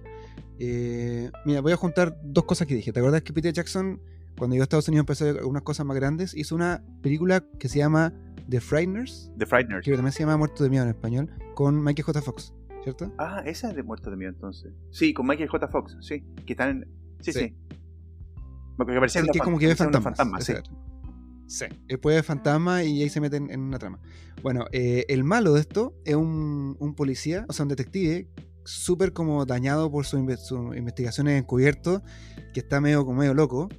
Y se obsesiona tanto con, con atrapar a Michael J. Fox que lo persigue, lo persigue y siempre interpone los planes. No es, no es malo per se, sino que hace que se entorpezcan los planes. Bueno, él es Jeffrey Combs, el protagonista de Herbert West, reanimador del Mm. 85. Acá lo, lo conozco así, le veo la cara y lo reconozco de una. Sí. Es bien conocido, lo he visto varias veces, pero siempre así como, como Bruce Campbell, como que siempre cine B, Como que cine está B. en alguna parte del cine B y, y no sabéis bien quién es. Acá tengo Sí. Reanimador, lo pueden encontrar. Reanimator, Re-Animator, eh, 1985, nota 7.2. Comedia, horror, ciencia ficción. ¿sabes? Así es. Bueno, esta es. Yo la vi hace poco de nuevo, de hecho. Es muy, muy buena. Es muy entretenida. Eh, tiene esa onda como de. Que los efectos antes, como siempre lo hemos dicho, que son físicos y no son digitales, se ve Claro. mucho, más, mucho mejor. Claro. Y la trama es chistosa, es para pasarlo bien. Creo que todas las que estoy recomendando son para pasarlo bien. Ninguna es tan densa. Sí, claro. claro. eh, son Sí, todas comedias importante. comedias. Sí. Sí, importante. Y, tampoco, em, perdón, y tampoco, hay una- y tampoco son películas que, digamos, son gore y aparecen que mu- muertos y cosas así, pero no son eh, de terror, ter- terror, terror en sí, diría yo. No es como ver un... no es claro, como ver un no es para asustarse. Sí, no es para asustarse, es como, es como que te da un poco, entre que te da un poco de asco, te da risa, eh, Claro. con un poco de suspenso también, pero no hay nada que realmente te asuste, creo yo. Claro. Tanto Reanimator como Evil Dead se ríen del género de aventuras, de como las. Porque estamos hablando del año 80, cuando estaba toda esta época de Rambo o de, de Schwarzenegger y Stallone, que hacen películas como con las frases cliché. Entonces, por ejemplo, no sé, Reanimator tiene una parte cuando parte, la- como la, la introducción de, de la Biblia antes de los créditos, es que están tocando la puerta y dicen, Doctor, abra, abra, abra. Y vente como abren la puerta y está eh, el personaje principal, que es este estudiante medio loco, con un zombie, obviamente, que acaba de revivir y lo mata. Y se da dice, ¡Oye, lo mataste! Sí, dos veces. Ah, como esa frase media sí. cliché de película de acción. Bueno, en fin, Sí, está bueno. sí. Son como tonteras, entonces tiene mucho, mucha risa de, de su mismo género también. Bueno, eh, Reanimator tiene una secuela que se llama La novia del Reanimator. ¿Te acuerdas que, que Carlos nos contaba de la, la novia de Frankenstein? Es Sí. como un giro chistoso de la novia de Reanimator. Pero no es tan buena esa.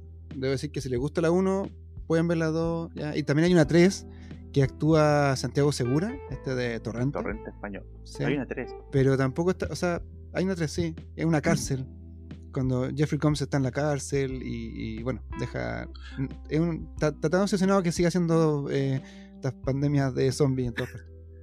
Acá me sale Bride of Reanimator, la novia del reanimador. 1990, nota 6.3, que ya estaba harto más baja. Sí, Harto más bajeta, sí. Ok. ¿Y la 3 te aparece la nota? Eh, ¿cuál, ¿Cómo se llama la 3?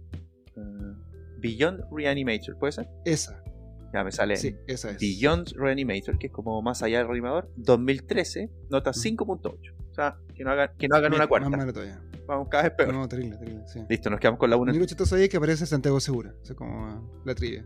Bueno, pero esta, como digo, eh, recomiendo la 1 solamente porque la 1 es, de hecho cierra bien, es como... Si les gusta mucho pueden ver la 2 y la 3. Yo igual vería la 2 y la 3 de nuevo, porque ya hace poco la 1, me dan ganas de verla, pero porque yo tengo un, un amor por el género. Claro, así claro. como recomendada, la primera. Claro. Pero ya que estamos hablando de comedia, hay un momento en el cual ya las películas se fueron, se, se- ya se dispararon con la comedia y hay cosas muy bizarras, pero también son buenas. Yo tengo una, una- una- un gusto por películas malas que son tan malas que son buenas y unas que son malas a propósito Es que que son mejores todavía. Sí, es que yo creo que yo creo que hay un gran bueno, nicho, lo que hemos hablado ahora, un nicho de películas que son tan malas que son muy buenas. Y que, y que Claro. el típico que, por lo menos en Chile había un programa que se llama El Maldita Sea. No sé si lo viste. Que Sí, te- es como para juntarse con tus amigos a ver esa película, una pizza, una cerveza, y empezar a, a repetir las escenas que son chistosas. Oh, mataron Sí. a este, ah, repítela, repítela. ah, y, y se repite porque son entre absurdas, chistosas. Uno ve los, lo- no sé, de repente las cosas que son medio bizarras, etcétera, y eso es entretenido al final. Sí. De hecho hay una, una serie de Estados Unidos que la han tratado de revivir varias veces, así como por pocos capítulos, porque es muy cara hacerla, pero se llama Mystery Science Theater 3000, como eh, el teatro de la ciencia misteriosa 3000. Y esa serie, que partió hace 25 años atrás, es una serie de un canal muy secundario y pequeño de Estados Unidos en el cual daban películas viejas, las más malas, así como El cerebro que se comía a las personas, o no sé, eh, Los hombres araña y el ataque contra no sé qué cosa. Esas películas las veían y la trama era que era una persona que estaba en el espacio encerrada eh, y la obligaban a ver películas malas. Entonces él está con dos robots y comentan la película. Entonces la estás viendo con las siluetas como estuvieran en el cine, se ven la silueta de ellos y la ven, o sea, el programa duraba dos horas y ven una película completa y la van comentando y se burlan de... Entonces ahí también hay como una, un gustillo por ver cosas malas que la agarré de ahí y si la pueden pillar por ahí para verla, está sin traducción sí, en todas partes, tienen que verla, tienen que en inglés, pero es muy chistoso. Muy, muy chistoso. Aquí lo tengo. Serie de televisión del 88 al 99, casi 10 años, nota 8,5. Mystery Science Theater 3000. 3000. Buen dato, ok. De hecho, hay, hay uno, hay uno de Ok. culto también. Hay uno que se llama. Si quieren ver un episodio, busquen uno que se llama Manos The Hand of Fate. Que dicen que es el. Pues yo lo vi en buenísimo. Es el mejor episodio de la serie porque se ríe demasiado bien de la película y te chistes cada dos segundos. Hay muy chistoso. Sí. Bueno. Entonces han habido cosas bien, bien chistosas que salieron eh, medias bizarras para contar, pero que León las ve y tienen sentido. Una de ellas es una que yo sé que también han visto, y que se llama Los payasos asesinos del espacio exterior. No, esa es muy buena. Sí, es muy buena, muy buena. Y Suena muy estúpida, pero uno la ve Sí. y se ríe demasiado. Sí, eso yo creo que ya es comedia comedia. Y es tan culto esa Sí. película eh, que creo que iban a hacer una- un remake ahora. Lo iban a hacer, Ah. eh, pero de verdad, así como. En realidad, de verdad, no sé si la van a hacer tipo comedia de nuevo. O Pero es tan- tema, claro. Es tan famosa en el, en el mundillo del cine B que, el, que juntaron plata como para decir, bueno, hagámosla de nuevo, hagamos un remake. Bueno, esta es, es lo que dice la- el nombre. ¿eh? O sea, son, es una raza eh, alien de, que tiene una forma de payaso que llegan a la Tierra a matar humanos y los matan de forma chistosa porque utilizan cosas de los códigos de payasos. Por ejemplo, no sé, pues uno puede que tenga una, una flor que en vez de tirar agua tira ácido, eh, otros son unas cabritas que se comen a la persona en vez de que se coma Bueno, cosas. popcorns. Popcorn. Claro, no popcorn. Sí, tienen pistolas, creo que tienen pistolas que disparan. ¿Disparaban popcorn, creo? Disparaban.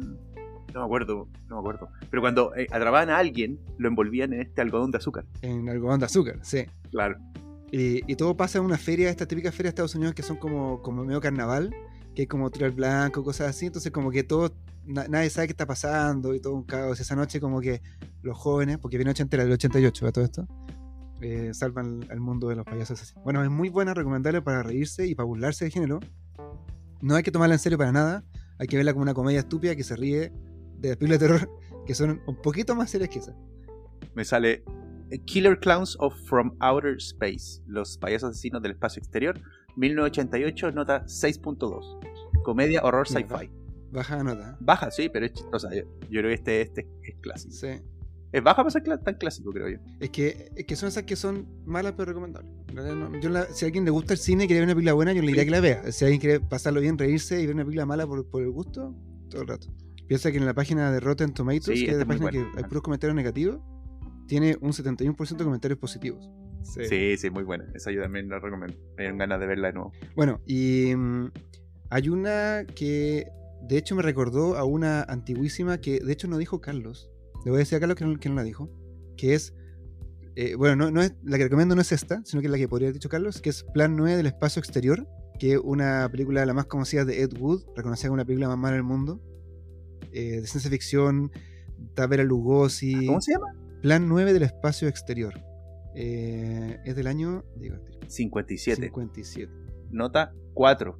es extremadamente ¡Cuatro! mala, sí. Ahora, yo, yo he visto más malas que esa, de verdad. Si no supe honesto, he visto más malas que esa. Pero esa es conocida porque eh, es fácil accederla para una película mala, ultra conocida, tiene harto... Si ven la película Ed Wood de, de Tim Burton, van a cachar que pasan estas cosas en la producción también que son muy... Ah, como que extraña. robaba los sets del lado, tenía actores que no tenían ningún sentido, filmaba, por ejemplo, Vera Lugosi, en un momento iba a verlo a su casa, iba a ver las flores de Vera Lugosi y lo grababa y después lo ponía en la película. Así como, él fue a ver las flores. Y como, no sé, es muy bizarro. Bueno, pero la Esta, esta es una película mala, una película mala de verdad. Esta mala verdad, sí. Porque, la, porque las otras son malas como chistosamente malas. Claro. Esta es mala de verdad. No, esta, esta fue hecha fue hecha fue hecha en serio y le salió muy mala. No, pero la que quiero recomendar yo no es esa, sino que es una que compite por la película más mala del mundo. Es la que está en segundo lugar, pero en su momento estuvieron bien peleados, que es El ataque de los tomates asesinos. Pero está, es mala, sale como de las más malas. Es súper mala, súper mala. Es del año 78. También tiene harto de comedia, pero cuando se filmó se esperaba un éxito rotundo, pero con esa trama absurda. Porque son tomates modificados genéticamente después de un experimento que se rebelan y comienzan a atacar a la población de Estados Unidos.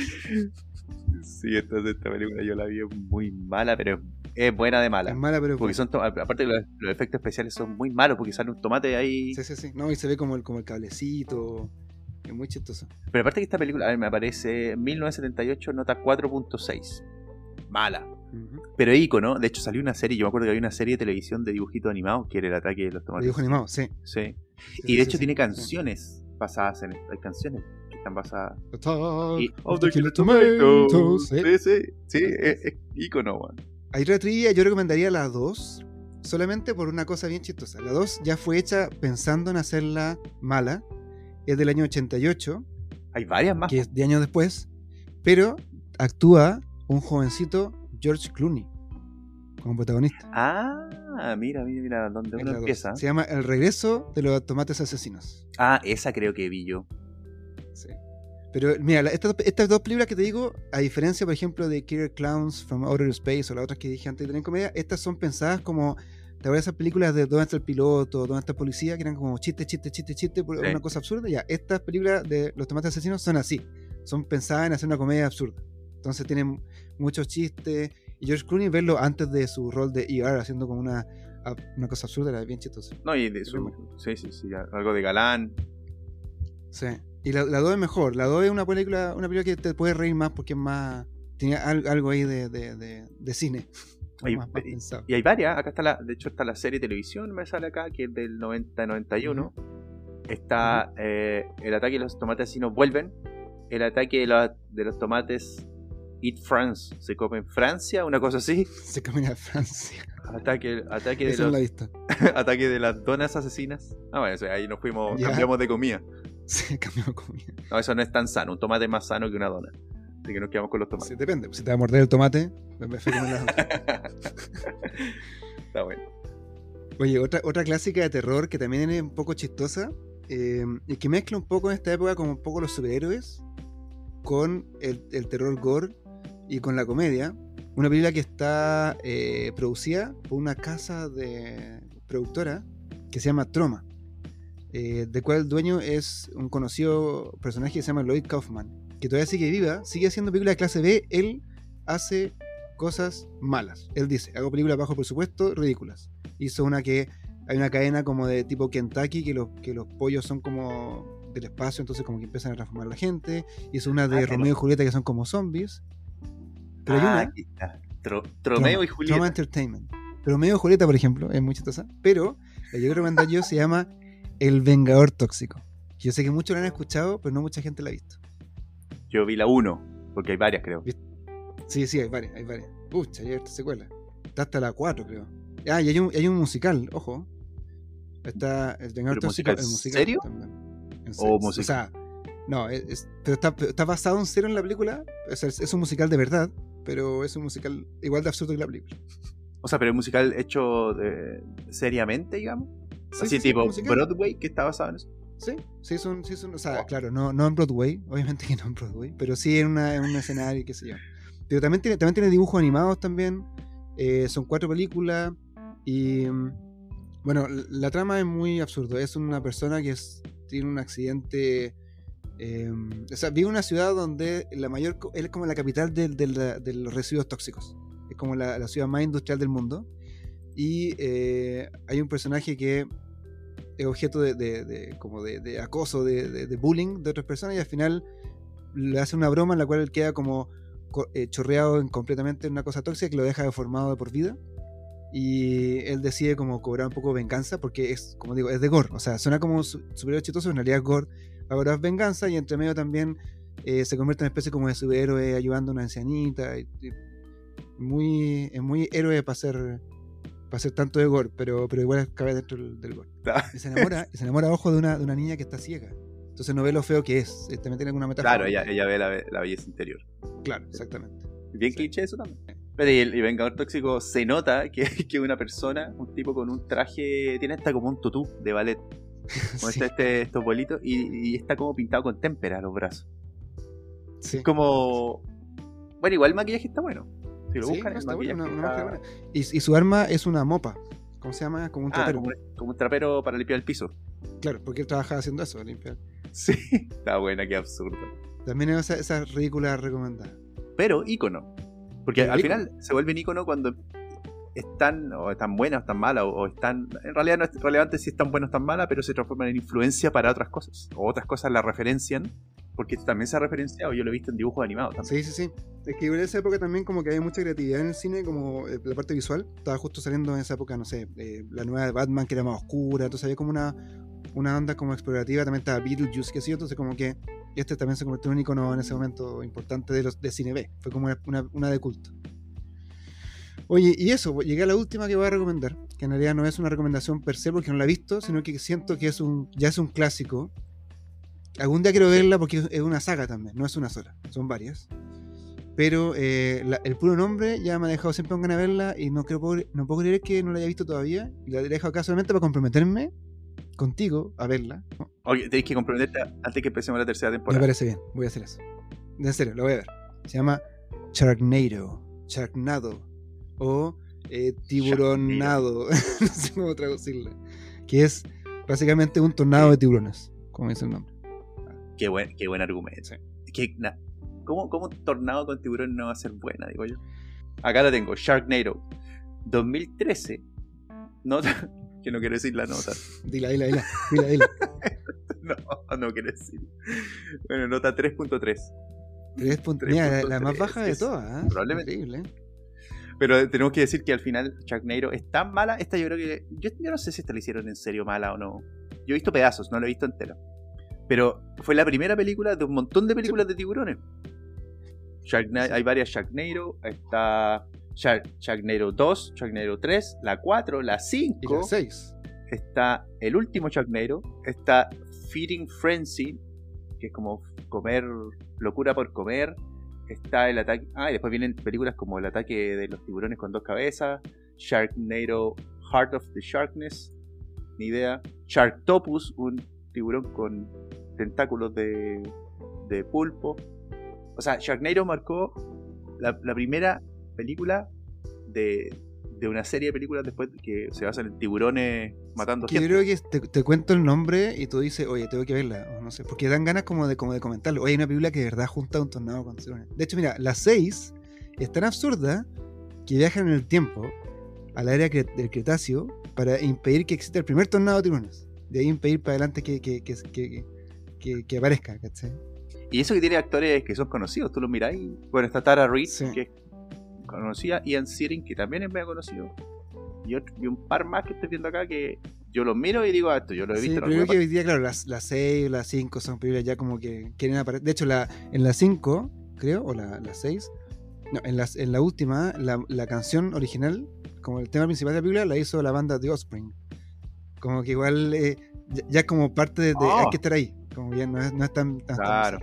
parte sí parte de la, de la cultura que sale aquí la primera se filmó en 18 días Te creo. lo cual es nada No, para nada, una película pero claro la gracia es que son películas de ba- bien bajo presupuesto 2013, ¿no? La primera, creo. sí Sharknado la primera 2013 Bueno, esa puede ser la más fácil de encontrar. La última Ahora, sobre dónde verlas, yo creo que está difícil verlas hoy día. eh, porque son películas que por un lado son muy. tienen como un. hay un limbo de derechos en varias de ellas. Y otras que ya no están disponibles porque son muy cine para estar en Netflix. Entonces hay que buscarla de, de- de otra forma. sí Mm. no Netflix no está sí yo creo que es muy probable que estén quizás en eh, en Prime en Amazon Prime porque ser, uno las puede sí. comprar Ahora, fácilmente eh, eh, se pueden encontrar los DVDs o los Blu-ray de estas películas. Todas esas tienen edición Blu-ray o DVD. Eso se pueden, se pueden encontrar, con seguridad. Bueno, si encuentro alguna de estas, voy a, voy a contarle ahí, pero en- en- pero por ahora creo que va a ser difícil encontrarla si no es como comprarla digital. Eh, o sea, digital o, o física. Bueno, en fin. Voy a hacer un mini resumen de, de repaso de todas las que dije para que no nos perdamos los nombres, ¿ya? Primero, la clásica que inició todo, La Noche de Muertos Vivientes de George Romero, o también válido el remake de Tom Savini en el año 90, Ahí está hablando de, de- de la primera. la que genera, como digo yo, genera el género, porque como un juego chistoso de palabras. Exacto. Eh, la primera, primera. El remake es básicamente, es- es- la historia es bien similar, es la misma, la misma trama, pero cambia algunas cosas, pero también es muy buena. Pero esas dos son como más terror, terror. Después están las tres clásicos que recomendé, que son un poquito como más chistosas, más, más livianas. Está Evil Dead 2, Excelente. está Brain Dead, de Peter Jackson, Excelente. está Reanimator, basado en un cuento de Lovecraft. Y después Bien. están las bizarras, ultra ridículas, absurdas, que está El ataque de los payasos asesinos, Que a mí me encanta. El ataque de los tomates asesinos Ese no me encanta tanto, pero bien. y El vengador tóxico. Esa es muy raro. como- es muy raro. Y ya como broche de oro, Sharknado, que esa de ese es fácil de encontrar porque como hay varias, se han hecho varias estos últimos años Sí, y esa- es más nueva. Esa sí que sí. Ese está en Prime. Pero, pero digamos que Sharknado es como el- el lo que viene quedando de este cine B. O sea, no lo que viene quedando, Claro. pero algo más actual. Los otros, los otros clásicos son realmente. puta, para verlo. Eso, pues. Esa, bueno. esa es mi lista de recomendaciones para entrar en el mundo de- de- del gore eh, de bueno. forma liviana. Yo recomendaría también que esto se viera en conjunto.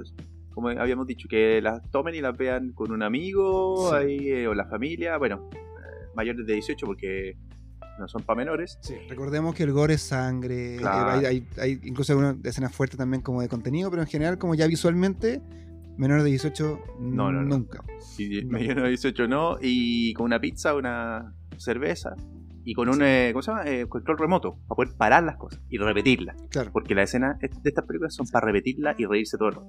No, y también un- una especie como de disclaimer, eh, aparte de la de obviamente, que igual hay que verlas, como lo dijimos con Carlos, las películas antiguas, hay que verlas con la- sabiendo que son más antiguas, obviamente están dirigidas con un ritmo distinto a las películas de hoy día, los efectos pueden ser un poco más feos para uno de hoy día, hay que verlas, uno respetando la época y segundo disfrutando por todo el resto, que es como la onda que tiene la película, más que por en sí, por la, como dices tú, como el guion malo, da lo mismo. O sea, hay que disfrutar la película por, Sí. por la esencia. De acuerdo.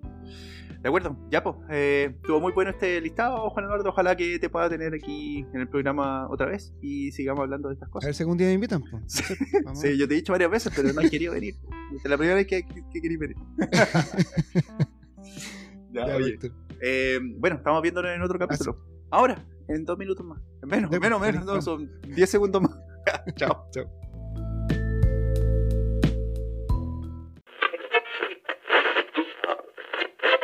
Oye, yo tuve la fortuna y también la mala suerte de cambiarme muchas veces de casa y de colegio cuando era chico. Entonces, mm, siempre tuve como. Me acostumbré como a leer y cosas así como. eh, Un poco más, más solito.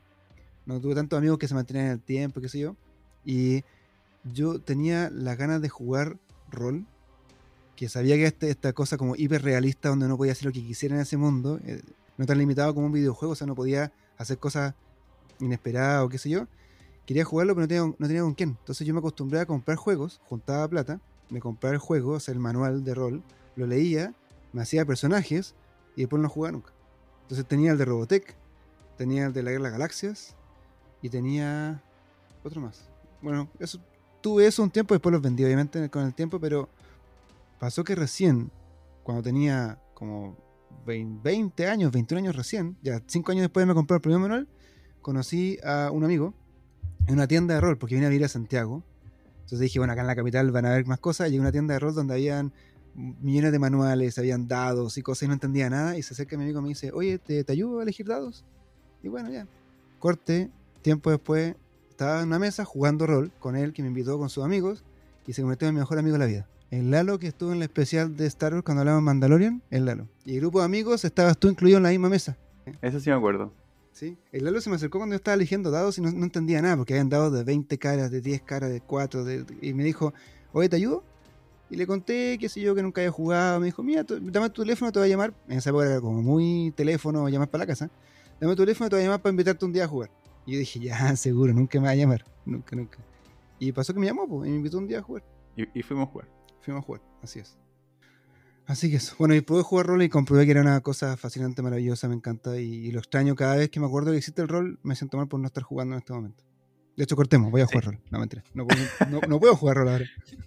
Sí, a mí me pasó algo parecido. ¿ah? También cuando como que jugaba juegos de mesa, típico el Monopoly y todo eso, y como que Ujú. me aburría un poco. Yo creo que ah, yo llegué a los juegos de rol porque encontré en una feria de las pulgas, de estas ferias que se hacen como en la calle, Ujú. un manual de, de una- un bestiario, que era un manual de monstruos, digamos, para poder jugar. Ya. Y yo dije, ¿y esto qué es? Yo lo conozco. Y de ahí empecé a, a ver qué era, lo compré, me acuerdo, barato. Y después un amigo me invitó uf, mucho tiempo a jugar el primer Dungeons and Dragons, Calabozo y Dragón, el primero, con figuritas. Y lo encontré extraordinario. Y de ahí, bueno, sigo, eso fue hace, bueno, cuando yo tenía como 15 años.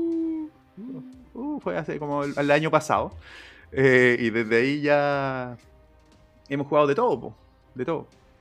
Es que la libertad que te entrega el rol es una cosa que de verdad hay que vivirla. Porque si uno quiere quedarse sentado debajo del árbol y no hacer nada, también puede hacerlo. Claro, puede que te mate el orco que te viene a, a matar, pero podía hacerlo. No tenés Sí. Entonces, Bueno, acá te vengo a traer un, un poco de la historia de, de este juego que tanto nos gusta. buenísimo.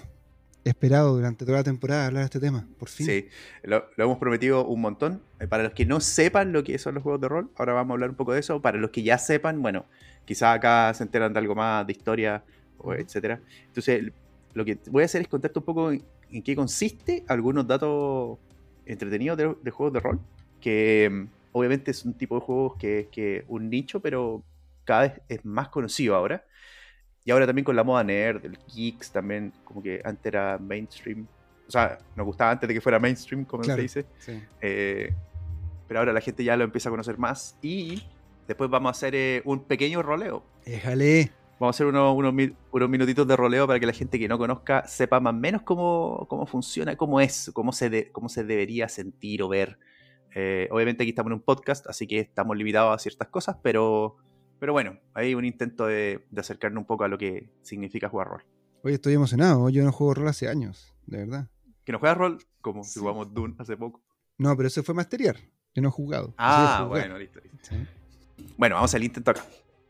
Bueno, lo primero es que los juegos de rol en particular son un juego que está derivado de los juegos de mesa y que te permiten, hablándolo bien simple, permite que uno juegue con un personaje y que hay- se desarrolle una historia donde mi personaje puede hacer eventualmente cualquier cosa. En general lo que se ve es que se junta un montón de gente, digamos unos 5 o 6 amigos, te compran unas pizzas, hablando de, dijimos, compremos pizza y cerveza para ver películas cine B, Claro. Ahora para jugar rol. Entonces nos juntamos 5 o 6 amigos en una mesa, jugamos, eh, compramos pizza y cervezas, y uno de estos amigos hace la vez de el que va contando la historia, y los demás son los que van jugando esa historia.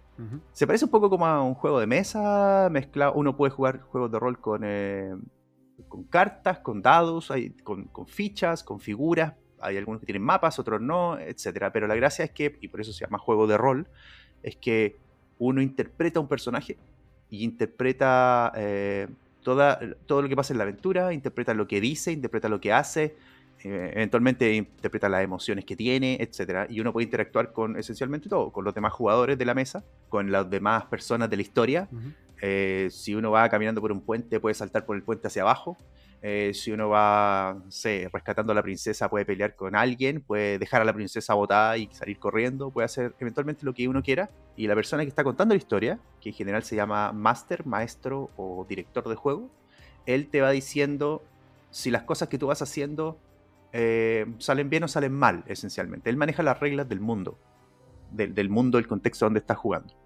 Muchas veces hay reglas que controlan este mundo y, y uno con cartas y dados va viendo si es que las acciones eh, eventualmente son resultan o no. Es decir, el máster me dice, bueno, tu personaje va corriendo por un puente, yo digo, ya voy corriendo por un puente y en algún momento digo, ya voy a saltar por el puente. Para eso tengo que hacer cierta tirada con los dados o jugar con algunas cartas y el, y el máster o el director me dice, bueno, te tiraste por el puente y te moriste. O te dice, lograste tirarte por el puente y lograste sobrevivir y caíste sobre, no sé, agua y ahora tienes que nadar. Entonces ahí eventualmente se va desarrollando la historia. Una referencia visual para la gente que nunca se imagina, o sea, nunca ha visto un juego de rol, para que se lo imagine, es lo que jugaban los niños de Stranger Things en la temporada 1, que están en la mesa con el Demogorgon y está, hay una, una persona con una especie como de pantalla que lo que lo cubría, ese era el máster y estaban jugando rol. Sí, hay, hay varias, de hecho, hay varias referencias visuales que han aparecido en, eh, en varias partes. Por ejemplo, una, una peli- varias películas donde se ha visto que juegan rol es en, en ET. En ET hay una escena donde los niños están jugando en una mesa en la cocina. Sí, es cierto. más o menos como al inicio de la película de T. Los niños están jugando algún tipo de juego donde tienen fichas en la mesa y están tomando nota de algo. Otra película donde, donde se ha visto un juego de rol es en Bender's Game, que es una película de Futurama. No sé si la viste. No la he visto. Es una película que aparecen los personajes de Futurama, los que conocen Futurama, que están jugando dentro de un mundo de rol de fantasía. Porque eventualmente el rol lo puedes jugar de cualquier tema, del tema que te guste. Otra película donde aparecen es en Stranger Things, que aparecen lo- los niños de Stranger Things a veces en una mesa jugando también con fichas y de ahí aparece el Demogorgon, Demogorgon, que es este monstruo que los persigue, que es básicamente una, una de las fichas de los monstruos de este juego. Claro. O aparecen en, Commu- en Community, los que han visto la serie Community. Pf, Qué buen Hay capítulo. dos capítulos Qué buen capítulo. que, que están todo el capítulo jugando rol en una mesa. Y eso es básicamente porque también el creador de Community es un, ha sido un jugador de rol. Está también en Los Simpsons. Homero juega con algunos geeks. Juega Dungeons and Dragons. También ha aparecido en Buffy, la Casa de Vampiros. En IT Crowd.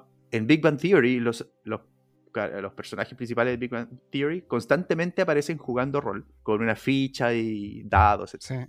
Sí. Así que los que no saben más o menos cómo funciona, pueden ver alguna de estas series y de repente van a encontrarse que los personajes están jugando rol de alguna manera. Oye, de hecho, ya que nombraste Community, eh, Dan Harmon, que es el que creó Community, que hizo este capítulo de, de- de rol, tiene un podcast en el, en el cual juega rol en vivo.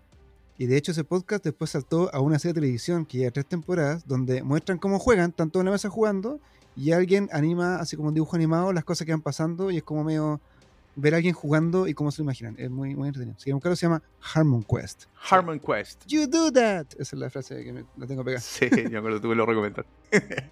claro, entonces al final, eh, ¿de qué, ¿en qué consiste esto? Es sentarse en una mesa a imaginar cosas que inicialmente, de hecho, suena bien extraño, pero, pero bien entretenido. Y es un juego colaborativo.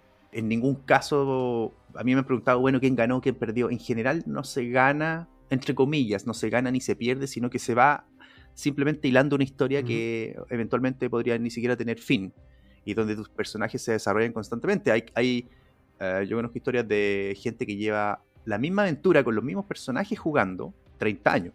Hay un video en internet donde hay unos amigos que se juntan una vez al año en la casa de uno de ellos a jugar una campaña que llevan jugando hace 30 años.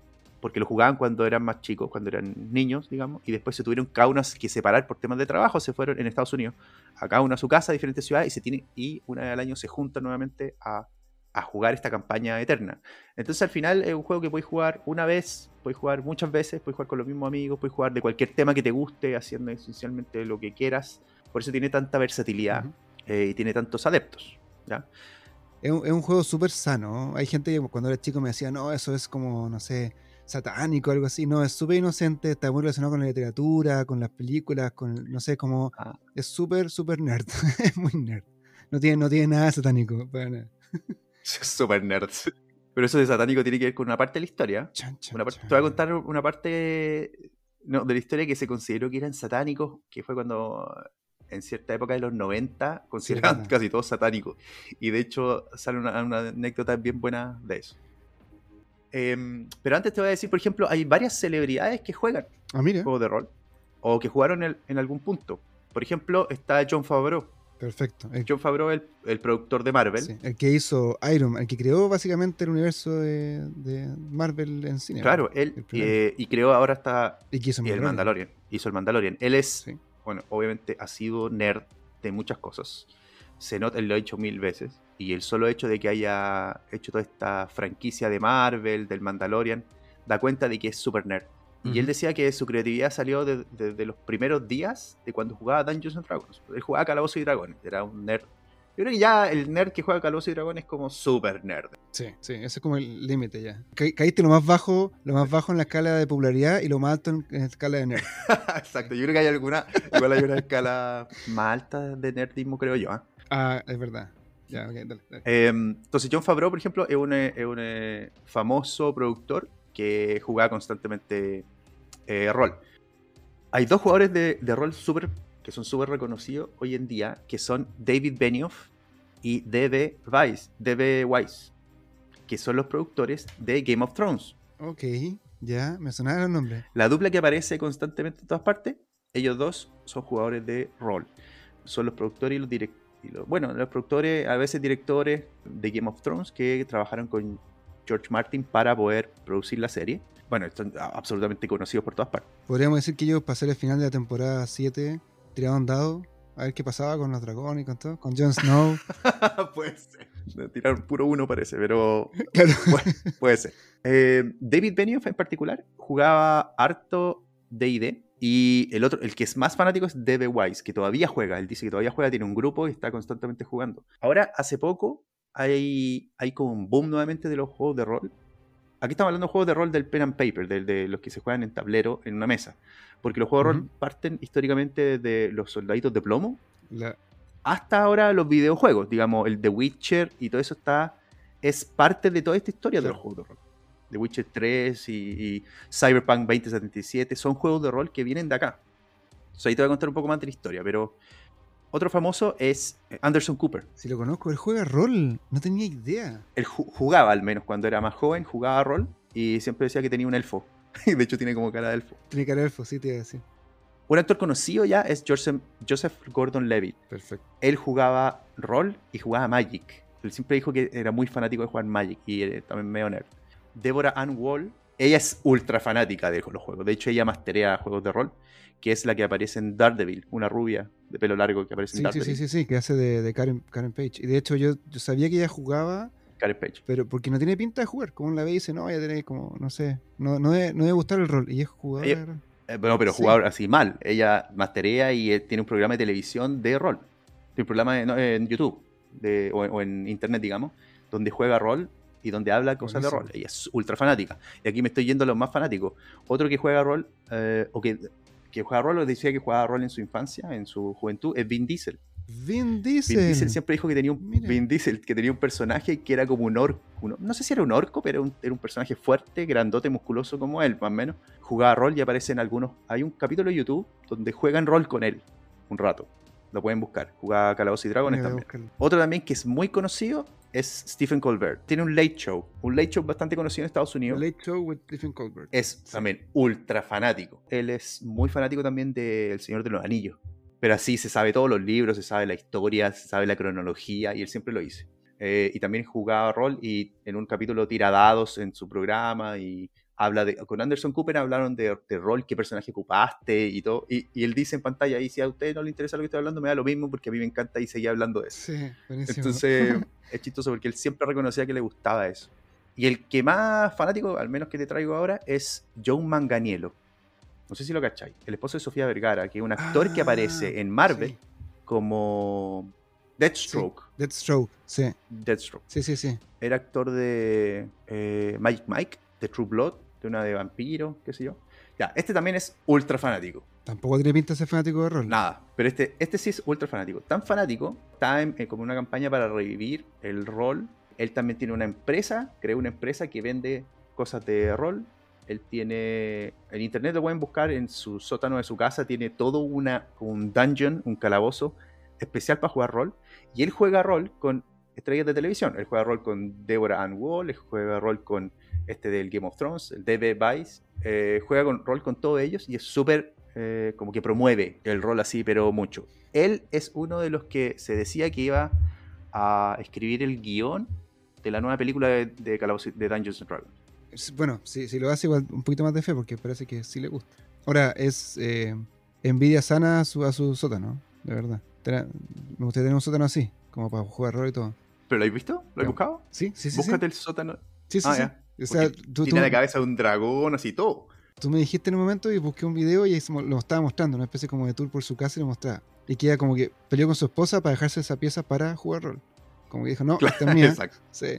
Exacto. Exacto. Entonces él es, él es muy, muy, muy. Muy bien enfocado de- ese hombre, bien enfocado en la vida. sí. Sí, buen punto. Eh, y él tiene, él, eh, o sea, constantemente juega y, y está creando toda esta comunidad, básicamente atrayendo más gente, porque como es una figura pública, como Sí. todos estos son figuras públicas, como que le da un poco más de boom al tema. Oye, ¿y Will Wheaton? Ah, él también, También jugaba, que él era un, era un, eh, Él sí, Está en Star Trek. es un eh, el- personaje. en la nueva generación de Star Trek. Sí, él, él aparecía en Big Bang Theory También, también, sí. ¿no? Ya, ap- aparecía ahí, o sea, siempre ha sido como proveedor del mundo ñoño. Tiene una, una- un canal donde habla sobre juegos de, de mesa. Y fue invitado muchas veces a Big Bang Theory. Pero él, él nace desde de Star Trek, la nueva generación. Ahí apareció su primer rol cuando se conoció. Ah, mira, no tenía idea. Bueno, un poco de la historia. Los juegos de rol parten inicialmente, y, y para hacer la historia corta, parten con los soldaditos, estos soldaditos de plomo que se tenían, que, que la gente coleccionaba por ahí por el, no sé, por 1800 o inicios de- del 1900, que tenían, que yo coleccionaba ejércitos, por ejemplo, de soldados, pequeños soldados, no sé, napoleónicos, por ponerte un, un ejemplo. Después, alguien dijo en ese transcurso, oye, ¿y si estos monitos pequeños, que yo tengo un ejército de Napoleón, por ejemplo, y tú tenías un ejército inglés de la época del 1800? ¿Qué pasa si jugamos con, esto, con estos pequeños soldados? Hagámonos pelear. Hagámoslos pelear, pues, hagamos una pelea entre dos ejércitos. Ya, pues. ¿cómo lo hacemos pelear? Mira, fácil. Pongamos reglas. Hagamos que cada uno de estos monitos, de estos soldados, por ejemplo, yo tengo un soldado con un fusil, con un rifle, eh, pueda disparar y ponemos una regla y lo trazamos, trazamos la regla de dónde estoy yo, a dónde estás tú, a dónde está tu monito y, y que si tu, mon, si tu figura, si tu soldado está, no sé, más cerca de que 20 centímetros, entonces yo te disparo. Porque ese es el alcance de mi rifle. Y así se fue creando Perfecto. una categoría de juegos que son los wargames, que es juegos de estrategia, juegos de guerra, donde uno finalmente Ujú. juega con ejércitos, yo contra ti, con una serie de reglas, en los cuales al final yo movía cierto ejército para la derecha, te atacaba por el lado, y eso hacía ciertas reglas, te atacaba por otro lado, etcétera, la artillería, qué sé yo. Todo eso fue avanzando y se fue creando cada vez reglas más específicas. O sea, el, el origen de Warhammer, por ejemplo, que es un juego popular de guerra, viene ahí. Sí, Mira. Warhammer, que es un wargame, que es un juego donde tú tienes todas tus, tus eh, figuras que son. eh, eh, acá son figuras de orcos versus, no sé, enanos y qué sé yo. Parte de esos juegos, parte de esos juegos de guerra. Pero esos juegos de guerra partieron inicialmente con soldados de verdad. O sea, no de verdad, sino Claro. figuritas que representaban Sí, sí, sí. soldados de Napoleón, por ejemplo. Entonces, era cosa de ponerle reglas al asunto. Para que los dos estuviéramos Claro. con la misma regla, digamos, y empezáramos a jugar. Después fue cambiando y haciéndose un poco más. Una- una-. Lo, lo lindo de ese subgénero también es que, pero nos pasa si uno va a una tienda esta de grande de rol, es que uno, uno puede ver una mesa con, un, con una montaña, con arbolito, todo muy bien hecho, como una maqueta hermosa, hermosísima, y eso lo hacen los que son fanáticos de estos juegos de guerra para poder jugar ahí, y es una, un- como una... apar- Aparte del juego en sí, se llegan como a pintar las figuritas y a hacer súper realistas esta- estas maquetas. Claro, hacen fortalezas, hacen castillos, Mm. puentes, bosques, dioramas, va- no, no dioramas, pero, pero grandes maquetas donde puedes jugar, ¿sí? Pero hasta ahí sigue siendo un juego de, de mesa, un juego de estrategia. Después empezó ya, empezaron a ponerle más reglas al asunto y empezaron a salir libros clásicos de fantasía. Claro. Cuando empezó esto, alguien dijo, ok, pero ¿qué pasa si estos juegos de estrategia, de mesa, de, de, digamos, estos wargames, donde está con Napoleón contra los ingleses, lo hacemos de fantasía? ¿Qué pasa si la figura ahora la hacemos que yo ocupo, no sé, los elfos de Tolkien y tú ocupas los orcos? ¿Ya? Eh, y le damos un pequeño vuelco al tema. Pero hasta ese punto seguían siendo juegos de estrategia. Bueno, y eso se crearon, obviamente se actualizaron reglas y se fue jugando y se creaban nichos donde gente se juntaba a jugar estos juegos de, estrategia, eh, se juntaban horas en universidades en general, en universidades se juntaban horas a, a ver quién era el mejor ejército y quién ganaba esta gran batalla, etc. Hasta que llegó un año, creo que era el año como 74 o 1970, por ahí por los 1970, donde aparecieron dos personas que son claves para esta historia, que se llaman Dave Arneson y Gary Gygax. Ellos dos tenían cada uno, por separado, jugaban estos juegos. Y en algún momento se encontraron y dijeron, oye, pero ¿qué pasa si en vez de hacer un juego de, de tantos ejércitos que estoy peleando contra ti, hacemos un juego donde cada uno sea un personaje solamente? Es un personaje de este, de este, de este ejército. Y en vez de jugar mi ejército contra el tuyo, jugamos cinco personas, por ejemplo, y cada uno es un soldado que tiene diferentes Ujú. habilidades, que tiene diferente. Un soldado hace una cosa, el otro soldado hará otra. Eh, y eran muy fanáticos también del tema de la, de la fantasía, entonces dijeron: ¿por qué estos soldados no. No sé, pues tú puedes ser un elfo, yo puedo ser un, eh, un orco grande, fuerte, eh, tú puedes ser un humano y así. Y tomaron, se basaron en la fantasía, por ejemplo, de Tolkien para poder hacer esta, este juego. Y dijeron: hagamos reglas. Y tomaron una- un, un cuaderno y empezaron a escribir sus reglas para ese tipo de juego. Y ahí nació el primer juego de rol como lo vemos al día de hoy. Y crearon este primer juego de rol.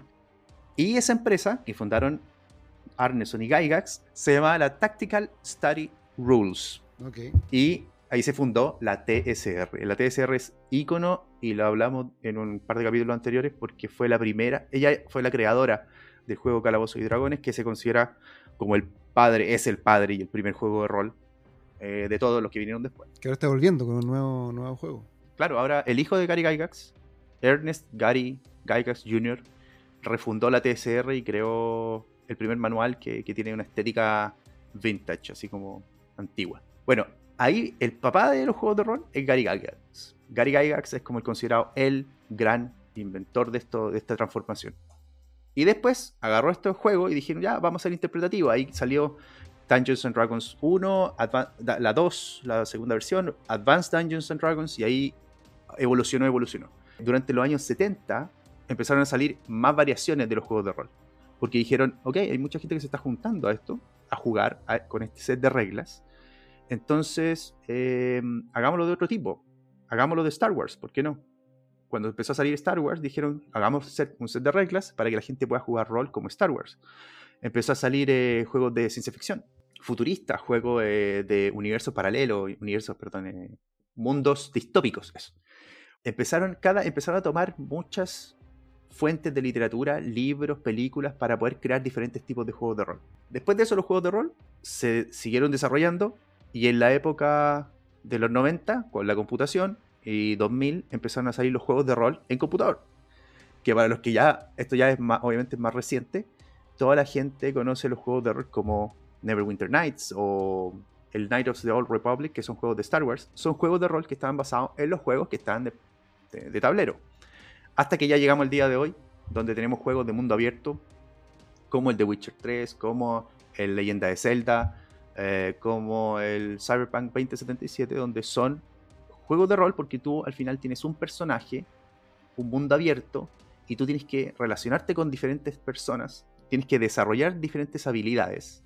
Por ejemplo, si tú quieres un personaje que sea más fuerte, en general en los juegos de rol tú puedes ser más fuerte, pero no tan inteligente, o más inteligente, pero no tan fuerte, siempre tienes que enfocarte con una habilidad, y esa es la habilidad que empieza a desarrollar tu personaje y cómo vas relacionándote con todo tu entorno. Yo te voy a comentar que también la gracia del juego rol, al menos para mí, es que tú ves como un poco, no sé cómo decirlo en español, pero customizar tu personaje, como que uno va agarrando experiencia y va como, como formándolo como uno quiere que sea o como uno piensa que él debería crecer. No es como que un, juego, un personaje estancado, sino que el personaje va como, se va armando en el tiempo. Claro. Que también pasa eso en los videojuegos. Que también pasa eso en los videojuegos, exacto. Por eso yo creo que es tan entretenido en general, porque te permite hacer muchas cosas, incluso formar tu personaje en vivencias. O sea, no hay ningún juego que sea igual a otro. Y es muy curioso también como después de que uno juega mucho tiempo, con un mismo personaje, por ejemplo, tú al final lo querís, po. porque eventualmente tú viviste, entre comillas, viviste muchas aventuras con él, y cualquier cosa que le pase, es como que te, es como que te pase a ti prácticamente. Entonces yo creo que ahí, esa fue toda la evolución hasta el día de hoy del juego, del juego de rol en sí, eh, como para que se entienda un poco de dónde, dónde partió y hasta dónde hemos llegado. Y habían varias curiosidades entre medio. Por ejemplo, en la época de los 70 hubo una, lo que te contaba antes, había una época donde... Era considerado satánico. Claro, los juegos de rol en, lo- en los 70 se, se esparcieron mucho. Era muy famoso. Por eso las películas de los 80, como ET o como Stranger Things, que es una película ambientada de los 80, aparece eso, porque había mucha gente que jugaba. Y en general los que jugaban eran adolescentes o universitarios, porque era algo barato de jugar, va encima. Porque lo único que necesitas Claro. es un libro donde están las reglas y probablemente unos dados o unas cartas y nada más. O sea, un libro para todo, porque Exacto. cada juego no tiene que tener su libro también, entonces es más barato. No, con un solo libro juegan, no sé, 10 personas. Claro. Entonces, en esa época, eh, la gente empezaba a juntarse a jugar. Y como era bien nicho, se juntaban en la universidad y se juntaban a jugar toda la noche, se compraban la pizza y la cerveza y se encerraban a jugar horas esta aventura. Entonces, la gente que pasaba por fuera de la, de la habitación, digamos, veía que había gente que estaba hablando en, en idiomas raros, porque, no sé, yo era un elfo y estaba hablando contigo que era enano y de repente inventabas algo, qué sé yo, y estaban, digamos, viendo algo que, que era extraño de ver, como una gente se juntaba en grupo a hacer cosas extrañas. Claro. Y eso calzó mucho con una época en Estados Unidos, esencialmente, que se llamaba el Satanic Panic. No, y aparte que si alguien entraba a la pieza y escuchaba un poco así como, no, lo mato, no, le tiene un hechizo. Y no sé, igual. Exacto, Sí, exacto. Entonces, ¿qué pasa? Cuando tú entras a la habitación, veía un grupo de gente que decían exactamente eso. No, es que te voy a, lo voy a matar. Y tú decías, no, es que te voy a tirar un hechizo, un conjuro. Entonces tú decías, ¿qué están haciendo? claro. Y, y, claro, y, y dónde nació todo esto? Resulta que en los años 70, bueno, los años 70 son conocidos por muchas cosas, pero también son conocidos porque, por ejemplo, salieron a la luz pública varios, varias sectas en Estados Unidos, incluido la familia Manson, por ejemplo, eh, o la secta de, en el 78 de Jonestown, que hubo este mm, suicidio masivo de todos los integrantes. Entonces, muchas sectas se empezó a descubrir en los años 70 en los años 70 salió, por ejemplo, El Exorcista. En los años 70 salió, hay un escritor que se llama Anton LaVey, que escribió una Biblia satánica. Em, además de eso salieron eh, también a la luz varios, y para los que han visto Mindhunter, por ejemplo, en Netflix, hay varios em, asesinos en serie que aparecieron en los años 70. Como por ejemplo Ted Bundy, o por ejemplo el Alphabet Killer, o el Zodiac, Killer, que lo pueden ver también en la, la película Zodiac. Entonces, además de eso, en las noticias subían los ratings cuando mostraban temas de crímenes y cosas de ese estilo. Todo eso se fue acumulando durante los 70 para que en los años 80 empezara la gente ya a empezar ya después de toda esta información, bombardeo de información que tenía, y ayudado mucho por las iglesias evangélicas más duras, empezaron a crear así como, como una especie de persecución a cualquier cosa que oliera a satanismo o, fue como una, una casa de brujas, básicamente. Entonces estaba en todas partes finalmente. Y mucho de esto le cayó también a, a los juegos de horror. Entonces, el ver a un montón de niños que tenían, que hablaban de hechizos y de conjuros, en vez de asociarlo como a, a una, a la fantasía o a, a, que tú estabas pensando en dragones, en Tolkien, inocentemente lo asociaban a que tú estabas haciendo conjuros como de magia negra, poco menos. Claro. Cualquier Sí. actividad que tuviera la palabra conjuro, hechizo o algo así, era catalogada inmediatamente como satánica. No, pero igual en esa época, 80, 90, me acuerdo que había hartas cosas que estaban vetadas, cosas ridículas también, como, no sé, habían canciones que eran muy populares y decían que eran satánicas porque eran demasiado populares. Entonces, no sé, por ejemplo, Sí, La escalera del cielo de Led Zeppelin era satánica, eh, Hotel California satánica, Shusha, la cantante brasileña era satánica, eran todos satánicos al final. sí, entonces al final Era, muy- era una paranoia. Por eso, se- por eso esa época, tiempo después, le pusieron el Satanic Panic, porque fue un pánico absoluto al satanismo, pero que la gente lo veía en cualquier parte y lo condenaba en cualquier parte. Entonces, mucho Claro. de eso le cayó, obviamente, a los juegos de rol, porque hablaban de conjuros, etc. Eh, fue tan así que en varias partes, en varias universidades, se prohibió el- los, a los juegos de rol y se, se, se estigmatizó también a los que jugaban, etcétera, y los que jugaban a veces se obviamente se decían, pero eh, ¿y, a mí qué me están diciendo si yo no tengo nada que ver con eso? Lo único que yo hice fue leerme un libro de Tolkien, que ya a esa altura debería ser considerado satánico también, y jugar alguna de sus aventuras. Entonces, de hecho, por ahí tengo una copia de un, eh, de, de un cómic, que lo voy a buscar en internet para poner el link, donde aparece, es un cómic que lo creó la iglesia, una- alguna iglesia evangélica, y, y salía la historia de una niña, o de una, de una joven, digamos, que se, se unía a un... eh, que iba a jugar rol, y que en el rol hacían un sacrificio humano, una cosa así. Y que, y que, y que los, los padres estaban preocupados, es muy chistoso. Te, lo- te lo voy a mostrar después. Bueno, esto fue tan importante que además, por ejemplo, se creó una película. Hay una película, la primera película protagónica de Tom Hanks se llama, Te iba a comentar eso mismo. ¿Sí? Sí. se llama Maze and Monsters. Eh, ¿Cómo se llama? Como laberintos y monstruos. Y- claro. 1982, eh, Tom Hanks protagonizó esta película donde aparece ju- como jugador principal de, de un grupo de rol y el, y el tipo se empieza a volver medio loco eh, Claro. y empieza a tomarse el, el juego demasiado en serio.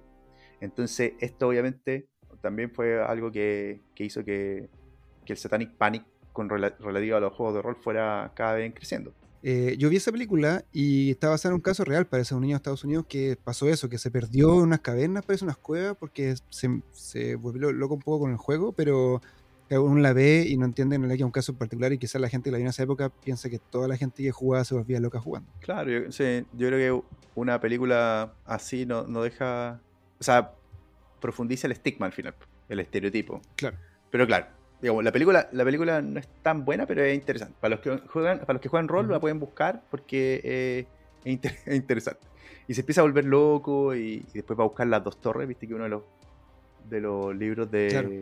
Tolkien se llama Las dos torres. De Tolkien, sí, Entonces él viaja a Nueva York porque están las dos torres gemelas, que son las dos torres. exactamente. sí. Entonces, claro, pero, pero esa es, yo creo, una de las particularidades, de las peculiari- peculiaridades de la historia de los juegos de rol en particular. Ahora, después salieron, hay varios juegos de rol en, en sí que, que, que son como bien icónicos. Deben haber 3.000 juegos de rol de cualquier cosa. Si a ti te gusta Harry Potter, va a haber un juego de rol de Harry Potter. A ti te gusta Dune, y te llegó el juego de rol de Dune. Me llegó, vamos a jugar, vamos- se viene la Sí, campaña. sí, se viene. Todavía no, pero de- para temporada 3 vamos a estar jugando, ojalá, en paralelo. Eh, si te gusta Star Wars, hay juegos de rol de Star Wars. Hay juegos de rol de muchas cosas. Yo creo que algunos iconos, si es que alguno en alguna parte los ven, es Bueno, número uno está Dungeons and Dragons, Calabozos y Dragones, que es el más icónico de Sí. todos. El más conocido, reconocible, que ha aparecido en todas las películas, que le hacen parodia, le hacen... eh, lo que dijimos recién de todas esas películas donde jugaban, son, todos están jugando Dungeons and Dragons, Calabozos y Dragones, Sí. donde hay películas que van a salir, series, etc. No es como una introducción. Si te, si te gustaría como probar este mundo, esa es una cosa que es fácil de encontrar, todo el mundo lo conoce, como que es más, es más asequible también. Sí, es verdad. Es la introducción de la mayoría. Y, y a la mayoría, y la mayoría empezamos con fantasía, así que probablemente empezamos jugando Dungeons and Dragons en particular. Claro. Ahora, si te gustan otro tipo de juegos, por ejemplo, Pathfinder es uno de los juegos más icónicos hoy en día, que también es de fantasía, que es como la competencia de Dungeons and Dragons. Pathfinder es un juego... O sea, pero como que sale, sale de ahí, ¿no? Porque hay un sistema que parece que es más popular en los fanáticos que el 3.5. Y Sí, Pathfinder fue la, la gente, cuando lo cambiaron dijeron, no, vamos a hacer el mismo juego que teníamos antes, muy parecido. Bueno, es un buen punto, porque cada juego de rol tiene su mecánica diferente. Algunos, como te decía, juegan con cartas, otros juegan con dados, otros juegan sin nada, otros juegan con... Y ahí tú eh, dados de diferentes caras, de 6 caras, de 20 caras, etc. Entonces, así como hay 3.000 juegos de rol, hay 3.000 mecánicas diferentes. Pero Dungeons and Dragons en particular, cuando partió, fue tan popular que había muchos editores, muchas editoriales y personas normales como tú y como yo que escribían suplementos para Dungeons and Dragons y iban, iban a la TCR, por ejemplo, a preguntarle y decía, oye, ¿puedo escribir este, este libro que habla solo de elfos, por ejemplo? De tipos de elfos. Y para que la gente los compre. Entonces la TSR, o la, la- la dueña de, de Dungeons and Dragons en ese tiempo, porque la TSR en un momento quebró, la compró otra empresa que se llama Wizard of the Coast, que son los dueños de Magic, y después la compró Hasbro. Pero en algún punto dijo, eh, bueno, dale, escriban cosas de Dungeons and Dragons, a mí me conviene porque ustedes lo escriben, ustedes ganan plata por, por su material, y los jugadores se enganchan más con el juego. Eh, había una editorial en particular que creaba muchos de estos suplementos y que en algún punto Dungeons- la empresa de Dungeons and Dragons, TSR o Wizard dijo, ¿sabes qué? Ya no queremos más suplementos. Y ellos quedaron sin darle suplementos a, a su juego principal. Y dijeron, ¿sabes qué? Voy a crear el mío. claro. Voy a crear uno de fantasía, parecido a Dungeons and Dragons, pero no igual. Y voy a cambiar ciertas cosas que a mí me gustan más. Y crearon Pathfinder, que es como la gran competencia y que tiene cosas muy buenas. Y tiene otras cosas que, que no son tan buenas en comparación con Dungeons and Dragons. Pathfinder en particular yo creo que es uno de los icónicos también. Ahora, si no te gusta la fantasía o si te gusta, si te pas- quieres pasar a ciencia ficción, por ejemplo, está uno muy conocido, es el juego de rol de Star Wars. Sí o sí. Otro juego de ciencia ficción conocido es Cyberpunk 2020. Así como se creó el juego Cyberpunk 2077 de, de videojuegos de PlayStation, ese está basado en Cyberpunk 2020, que se creó en los 80 y que te mostraba un mundo en el año 2020, o sea, el año pasado, en pandemia, que era un mundo donde la gente usaba implantes biónicos, brazos biónicos, robóticos, androides y cosas de ese estilo. Ese se creó también en los años 80. Si te gusta una mezcla de los dos juegos, entre fantasía y ciencia ficción, está el juego Shadowrun. Shadowrun es súper famoso también, es súper conocido, tiene juego de video, de, tiene trilogía, tiene libros, tiene todo. Shadowrun, según tengo entendido, es como un mundo que es como, como, eh, como Cyberpunk, así como que hay eh, una ciudad muy moderna, con tecnología, donde hay corporaciones que manejan todo, que pero que la gente que habita ahí también hay elfos, orcos. Es como si el mundo de fantasía hubiera llegado a la época moderna. Exacto, O al futuro. tal ¿no? cual. Es una mezcla entre Cyberpunk y un mundo de fantasía. Tal como lo describís tú. Tú veis, vas caminando por la calle y encuentras que hay ogros gigantes, trolls que están vestidos de forma punk, eh, con escopetas recortadas. eh. Hay una película en Netflix que se llama Bright. ¿La viste? Una de Will Smith. Que es policía. Quiero verla, ya, pero eso es perfecto. sí. Eh, un poco. Eso es como más actual. Shadowrun es un poco más futurista. Pero es como una mezcla, claro. Es como si la fantasía estuviera, eh, digamos, en un futuro cercano. Eh, hay otros iconos, por ejemplo, está hay, una gran franquicia que se llama World of Darkness, Mundo de Tinieblas, que, que son los creadores de Vampiro, de Mago, de Hombre Lobo, que es a los que les gusta como algo de terror, de horror personal, porque ahí el, el personaje es una cuestión muy principal. Está en esos juegos, que tú eres un vampiro, o tú eres un eh, hombre lobo, hay, un, hay cazadores de hombres lobo, una cosa como ese estilo que también es un icono. Y así varios más. Está, por ejemplo, juegos de Warhammer, Deadlands, que es de vaqueros. Está Paranoia. Oh, nunca jugó uno de vaqueros, qué entretenido. Sí, es chévere ese, es, es bacán. Está uno que me encanta a mí, que se llama La leyenda de los cinco anillos, que es de Japón medieval, de Samurai. Hay de Marvel, hay de, de mechas, hay de, hay, de hay de lo que quieras. Eh, hay de terror. Ah, uno muy clásico que se me queda afuera era La llama de Tulu. Te iba a decir eso mismo. Sí. Sí, ese se me queda afuera. Ese es, ese es, yo creo que también uno de los que marcó así una tendencia gigante en los juegos de rol, que es de terror, terror, que está eh, basado en, en libros de H.P. Lovecraft, que se llama La llamada de Tulu, La llamada de Cthulhu, de Cthulhu, o como se De tu- pronuncie. Tu, culo. De tu- Eh, entonces hay, hay de lo que quieras, juegos de rol de lo que quieras, de lo que tú estime, que te- cualquier tema que te interese, va a haber un juego de rol y lo vayas a poder jugar con tus amigos más nerd. Me voy a complementar con uno que, que a mí me sorprendió cuando lo conocí, que se llama Niños. Y uno juega como un niño. Ah, Y lo que sí. hace es. eh, todos los jugadores son niños y tienen que hacer una misión muy absurda. Y la cosa es que. O sea, absurda digo porque es de niños, es como robarse las galletas, ponte tú.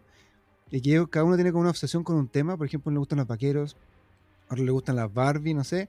Y el juego va como un poco compitiendo quién, quién maneja la realidad de ese momento. Eh, y es súper como inocentón. Ahí no, no sé. Es un juego que, eh, que se escapa completamente de la uno, uno espera juego de rol, así como fantasía, como guerra cosas así. Estas cosas muy inocentes son niños jugando en, mientras se roban las galletas. Sí, ese, ese juego es muy bueno. Es muy bueno porque las- Sí. hasta las cosas más básicas son una aventura cuando tú eres un niño. Sí. Entonces sí, ese, ese juego es, bien entretenido. Em, y así, pues está RuneQuest, Warhammer, o sea, tiene de todo en el mundo de los juegos de rol. Últimamente está más, más de moda, pero siempre el gran icono, el estandarte de los juegos de rol es Calabozo y Dragón. So, sí. ¿cachai? Así que eso es un poco como la historia, los que han jugado, de qué se trata un poco. Eh, y yo creo que lo que podríamos hacer ahora es unos minutitos de rol, pues, para ver cómo se siente, cómo, debe- cómo debería ser un juego de rol. Obviamente, como es un podcast y como no tenemos todas las herramientas, no estamos juntos, no tenemos... Yo tengo la cerveza aquí, pero no tengo la pizza, que son Déjame- requerimientos esenciales. Déjame tirar por robarte la cerveza. Entonces vamos a hacer como una, una pequeña simulación de lo que podría ser un, eh, no sé, por cinco minutos, algunos minutos de, de aventura en un juego de rol.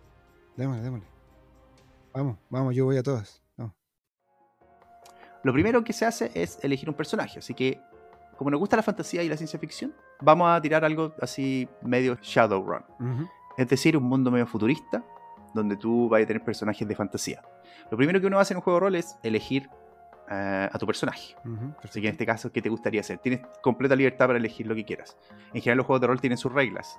No puedes, por ejemplo, si tú quieres jugar un juego de El Señor de los Anillos, no puedes elegir un robot gigante porque no existen, obviamente. Un robot gigante, un robot gigante. No, En este caso, puedes elegir lo que quieras. no, no, voy a ir a una cosa más, más sencilla también para que alguien que, que, que esté escuchando se pueda imaginar. Un elfo. Listo, un elfo. ¿Cómo es tu elfo? Rápidamente, así. Obviamente, ya, mi elfo eh, tiene, se viste como con, con cosas de cuero, tiene unos aros colgando, tiene el pelo teñido, porque los elfos son todos rubios con pelo blanco, este tiene, tiene el pelo así rosado, muy, muy chillón, bien punk. Ok. Bueno, como obviamente un mundo más agresivo, ando con un arco, que me imagino que es más moderno, porque es- me imagino que el, el- el- este mundo permite hacer como Es un mundo de láser, no sé, arco Sí. láser, puede ser algo así. Sí, me parece bien. Un mundo futuro. Un, ar- un arco láser, ya. Eso. Y mm, eso, es como típico elfo alto, flaco, orejón, y eso. Listo. ¿Cómo se llama? Se llama Cronus. Cronus, ok. Cronus, el elfo arquero. Listo. Estamos ubicados en medio de una plaza. Ya. Cronus lleva su arco a la espalda. Hay mucho griterío de gente por todas partes, pero tú estás ahí por un motivo muy especial. Tu hermano pequeño tiene una extraña enfermedad, la cual necesita un medicamento muy especial. Ok. Tú llevas años administrando el medicamento a tu hermano y consiguiéndotelo en el mercado negro. De la forma que sea. De como sea, te lo tienes que conseguir. Perfecto. Ahora, el problema es que este medicamento está prohibido. Ustedes están ubicados en un país que tiene una extrema ley marcial y constantemente están siendo reprimidos por las fuerzas del orden. En cualquier parte, puede ser en tu casa, puede ser en, la- en esta plaza, puede ser en cualquier parte, tú puedes encontrar las fuerzas del orden que vienen a atacarte, que vienen a interrogarte o a arrestarte solamente por haberlos mirado. O sea, que conseguir este medicamento es un riesgo importante, Es un riesgo bastante grande. pero hay que hacerlo. Ahora, eso es la introducción a la historia. Ahora viene el problema. El problema es que en esta ciudad, tu contacto de siempre que te proporcionaba el medicamento para tu hermano murió la semana pasada. Tú dejaste de recibir noticias de él y apareció en las noticias que fue baleado por alguien, nadie sabe quién. Pero te dieron un dato. Hay otra persona que tiene eh, el mismo medicamento, que tiene un laboratorio secreto detrás de una de las tiendas de esta plaza, pero no sabes quién es. No, no tengo idea del nombre. no- no- solamente la información que tengo yo es que hay un laboratorio escondido detrás de una de esas tiendas y adentro alguien tiene ese medicamento. Exacto. Y lo único que sabes es que la clave para poder entrar a esa tienda es el magnífico. Ok, ya, muy bien. ¿Qué vas a hacer? Aquí empieza la aventura. ¿Qué vas a hacer? ¿Cuántas tiendas veo? Alrededor tuyo deben haber unas 10 tiendas por lo menos, de diferentes cosas. ¿Alguna de esas tiene, por su apariencia, como una posible continuación hacia atrás del edificio o algo así? Bueno, acá vamos a ocupar una, una regla del juego. Tu personaje tiene en sí una habilidad que se llama percepción. Y que con esa habilidad tú puedes percibir cualquier cosa, mirar, etc. Tu percepción en este caso es 5. Ahora tú vas a tirar un dado. Y ese dado tiene que pasar por bajo 5. Si tú pasas bajo 5, quiere decir que pudiste verlo. Si no, quiere decir que no pudiste ver y determinar cuál de esos edificios tiene una continuación hacia atrás. Tira tus dados. Sacaste uno. Buenísimo. Sacaste una tan buena tirada que pudiste ver absolutamente bien la continuación de cualquiera de las tiendas que están ahí. Y hay una en particular que tiene una extensión que va hacia atrás, pero puedes ver que una de sus murallas tiene una puerta. Y esa puerta está cubierta con basura, lo cual parece ser que fuera hecho a propósito. ¿Esa puerta mira hacia la tienda o está como, está como hacia, hacia el pasillo o está hacia la... En un callejón Eh, ok, me acerco a la puerta. Que está cubierta con basura, Está con basura. con unos tarros de basura grandes. Tarro de basura grandes. Ok. Ya, intento mover el tarro de basura. Bueno, ahora tienes que tirar por una habilidad que tienes que es fuerza. Dale. En fuerza, como eres un elfo, solamente tienes fuerza 2. Tira por fuerza. Sacaste 4. Los tarros de basura son tan grandes que tu fuerza no es lo suficientemente buena como para poder moverlos. Vas a tener que in- intentarlo de otra manera. Ok, eh, me doy la vuelta y entro a la tienda. Ok, entras a la tienda. Ya. Eh, ¿Qué veo dentro? ¿Qué- ¿Hay una, alguien atendiendo? Es una tienda pretendida por un pequeño hombre de larga barba. Al parecer es un enano, que le falta un ojo, y que tiene un gorro bastante chistoso de colores. Es una tienda de flores. Y él te dice, buenas noches. ¿Qué se le ofrece? ¿Qué tipo de ramos puedo ofrecerle en esta noche? Buenas noches. Estoy buscando un ramo especial. Quiero buscar el mejor ramo que tenga, el más grande, el magnífico. Por esta acción tienes que hacer ahora una tirada de carisma. Tienes que ver si realmente le caíste bien a esta persona o no. Tu elfo tiene carisma 4. Ya, Tira los dados. vamos. Sacaste 4. Uh, Justo, justo, justo.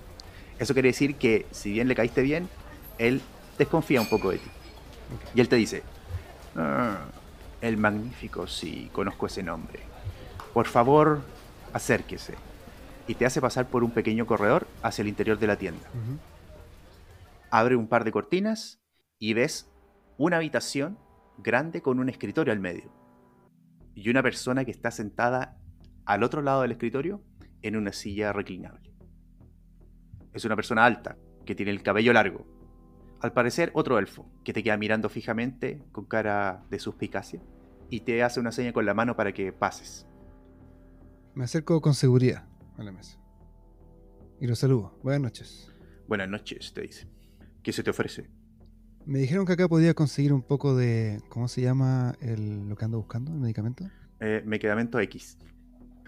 Me dijeron que acá podía conseguir un poco de X. Ah, estaba esperándote. Llegaste justo a tiempo, te dice. Se da media vuelta, ves que se acerca hacia una esquina de la, de la habitación y aprieta un gran botón naranja. En ese momento se abre el piso y cae hacia abajo y desaparece de tu vista.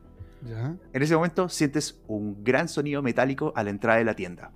Oh, oh.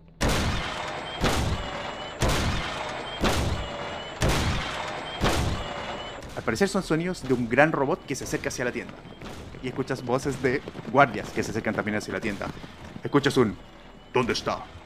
Ok, y escuchas la voz del enano que te trajo hacia la entrada y dice, está en el interior. Y empiezan a entrar hacia donde estás tú. ok. Saco mi arco y lo preparo para apuntar hacia la entrada. ¿Ok? Lo primero que ves es que entra uno de los guardias con una escopeta. Te mira y comienza a disparar. Le disparo. Tu capacidad para disparar es 6. Eres muy bueno con el arco. Tira el dado. Sacaste 3. Tiras hacia atrás el arco y la flecha láser sale disparada cruza la habitación y le llega en el hombro al guardia. El guardia cae al suelo. No sin antes haber disparado una carga de escopeta en contra tuyo. Tiro el dado. Te llegan perdigones de escopeta en todo tu pecho. Ah. En este momento estás herido. ¿Qué vas a hacer? ¿Siento que se acercan más guardias o era el único? Al parecer era el único guardia, pero viene algo metálico pesado detrás de él. Me acerco al guardia y le quito la escopeta. Ok, te acercas al guardia y para quitarle la escopeta tienes que tirar una tirada de fuerza, porque él también es fuerte. Tiras tú y tiro yo. Oh, yo soy fuerza 2, maldición. El guardia es fuerte, se ve bastante fuerte, tiene fuerza 4. En esta tirada enfrentada, el guardia logró retener la escopeta. La tiene y empieza a apuntar hacia arriba nuevamente. Él está un poco tirado en el suelo. Empieza a apuntarte hacia arriba. Le golpeo fuerte en la cabeza con el pie para desmayarlo. Ok, sí, tira por fuerza nuevamente. Saca fuerza 1. Le pegas tan fuerte que la cabeza se estrella en la muralla y cae inconsciente. En ese momento entra el robot. Te queda mirando. Gira sus ametralladoras automáticas. Mira hacia donde estás tú. Está preparado para disparar. Ya, trato de esquivarlo en dirección hacia el- la mesa que estaba, a ver si me puedo esconder detrás de, de ella. Ok, tira. Como eres un elfo, tu destreza es bastante alta. Saltas y caes detrás del escritorio. El escritorio es un escritorio antiguo, pero tiene una plataforma de metal blindado. Al parecer, estaba preparado para momentos como este. Perfecto. El robot se gira hacia donde estás tú y comienza una ráfaga de ametralladora. El escritorio empieza lentamente a abollarse. Tú sientes como saltan chispas alrededor tuyo. El sonido es ensordecedor. La habitación está oscura, pero el destello de las, de las balas al chocar contra el blindaje del escritorio te hacen ver que al lado del robot, el guardia está llevando un set de granadas puestas en el pecho, justo a los pies del robot. Ya. No tengo compasión acá. El maldito estuvo a punto de dispararme dos veces, así que le, le disparo una flecha directo a las granadas. Ok. Ah, pero el guardia sigue vivo. a todo esto. Cero compasión. Mira, él me disparó, me trató de disparar dos veces. O sea, me disparó una vez y segunda vez trató de dispararme en la cara directamente. Lo siento. Ok. Sacas tu arco, tira por eh, disparar el arco. Logras sacar un 1. Sacas tu arco, lo extiendes y la flecha de láser aparece y parece iluminar toda la habitación. Un destello azul sale del, del arco en dirección hacia el guardia. El robot logra darte en el pecho con varias de sus balas. Tu traje de cuero no logra evitar el impacto de esas balas y sigue sangrando profusamente del pecho. Pero tu flecha logra llegar a una de las granadas del guardia y empieza a emitir un pequeño sonido y un humo empieza a cubrir toda la habitación. En ese momento, la granada explota hacia el lado. El robot trastabilla, se apoya en la muralla y empieza a avanzar un poco más adelante. Tú sabes que está herido, pero sigue avanzando. Ok. Estoy malherido, pero puedo moverme. Puede moverte. Voy a la pared donde está el botón naranjo que apretó la persona que, que me hizo la trampa y corro para apretarlo y escaparme. Ok, te adelantas apenas y, y todo tu sangrado hace que te resbales un poco sobre tu propia sangre. Avanzas varios metros mientras el robot sigue avanzando en dirección hacia ti y el humo empieza a disiparse. Pronto él te va a ver. En ese momento te paras sobre la trampilla, aprietas el botón naranjo y sientes como el, tu piso se abre a tus pies. Caes dentro de una oscuridad. Lograste escapar de esta escena, pero vas a tener que conseguir el medicamento para tu hermano de alguna otra manera. Tan cerca. No, ya se acabó. Estaba tan entretenido. Está. Bueno, eso es más o menos un ejemplo de lo que podría ser una sesión de rol, solamente con los recursos que tiene el podcast.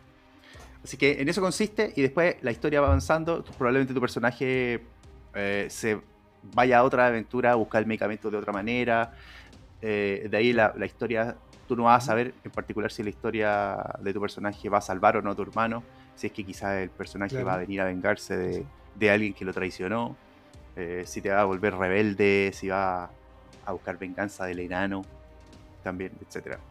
Así que ahí se van desarrollando el juego, por eso el juego tiene muchas maneras de... de- no hay juegos iguales y eh, se hace obviamente más complejo cuando ya hay un montón de, gente jugando. Cuando son cinco jugadores se hace más entretenido porque hay, uno puede hacer coordinarse y cooperativamente lograr el objetivo. En este caso estaba ahí solo, pero el objetivo de un grupo puede haber sido eliminar al robot o robarse el medicamento, etc. Claro, uno roba el otro mata al robot.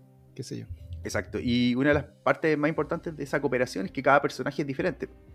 Cada personaje tiene habilidades diferentes y esas son las habilidades que en la mesa de juego uno tiene que ir poniéndose de acuerdo para poder comprar, para poder cumplir con objetivos en común. Oye, em, me dejaste con, con muchas ganas de seguir jugando. Así que me gustaría que en la temporada 3 hablemos más de rol. Sí, en la temporada 3 vamos a hablar más de rol, vamos a hablar más de, eh, de, de los tipos de rol icónicos que hay, explicar un poquito más de eso y tener algún especial también de, de juegos de rol. Eso vamos a hacer. Un especial de Dungeons and Dragons. Sí. Se podríamos pedirle a Diego que hable un poquito de juegos de mesa inspirados en rol, a, a, eh, a que recomienda unos juegos de rol para jugar en el PlayStation, en el computador y cosas así. Eso podríamos hacer. Sí, buena idea. Puede ser. En, ese, en el especial que hagamos. Eso.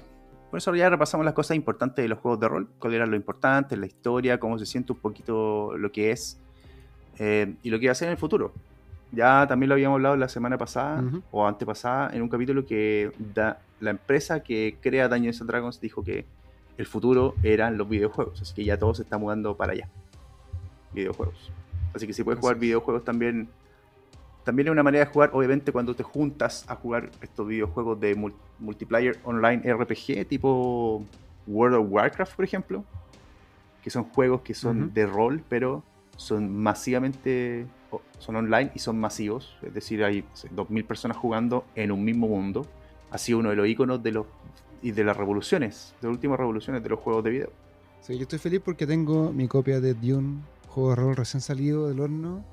Eh, por fin, porque había una versión antigua que nunca salió, que fue salió como para una, para una feria, una especie como de prototipo, y después nunca se después editado. Ahora al fin hay uno oficial que tenés como, eh, ¿cómo se llama? Material suplementario y todas esas cosas. Así que por fin vamos a poder jugar Dune. Voy a ver si de acá en la temporada 3 preparo una campaña y jugamos el universo que más amo, una campaña de... Sí, estaría bueno. Yo creo que antes uno tenía más tiempo, Sí. pero no teníais plata. Ahora como que uno tiene más plata para comprarse esas cosas, pero el tiempo es el que escasea. Sí. Bueno, vamos a ver Sí. cuándo nos juntamos para eso. Eh, eso, pues, eso por ahora. Gracias por eh, invitarme a tu programa. Sí, pues cuando quieras, sí. Te debía una porque tú me has invitado la vez pasada, entonces quedamos mano. Ah, muy bien, muy bien. Ok, no, estuvo muy, muy entretenido. Me, me trajiste harto recuerdo y también me trajiste mucha información que no sabía. Y interesante saber que mucha gente hoy día está haciendo cosas como para fomentar el, el- el juego de rol, incluyendo revivir, eh, o sea, sacar juegos nuevos, revivir franquicias antiguas o, o actores que están mostrando que son nerd también y también juegan en su tiempo libre, que eso igual es importante para, para mantener el, el rol vivo. Yo creo que hay que estar atento también a, a que se viene la película nueva de Dungeons and Dragons. Que yo creo que eso va, va a aprovechar un poco el, el boom nerd de la fantasía, al menos. Que viene con buenos actores, de hecho. Actores conocidos, buenos. Así que promete. Y ojalá que después de eso se convierta en algo un poco más duradero. Que hagan una franquicia. Así como fue la, la época de Yo Marvel. solo voy a decir que la vez pasada estaba Jeremy Irons. de verdad. Eso. Siempre me recuerdan lo mismo. Bueno, veamos qué pasa. Veamos qué pasa con eso. Ya, pues, Héctor. Muchas gracias por esta aventura corta pero entretenida que, que acabamos de vivir. Ya, pues, de nada. Estamos hablando en un próximo capítulo entonces. Gracias por traerme a tu programa. Ya, pues, cuando quieras. Un abrazo. Un abrazo. Chao, chao.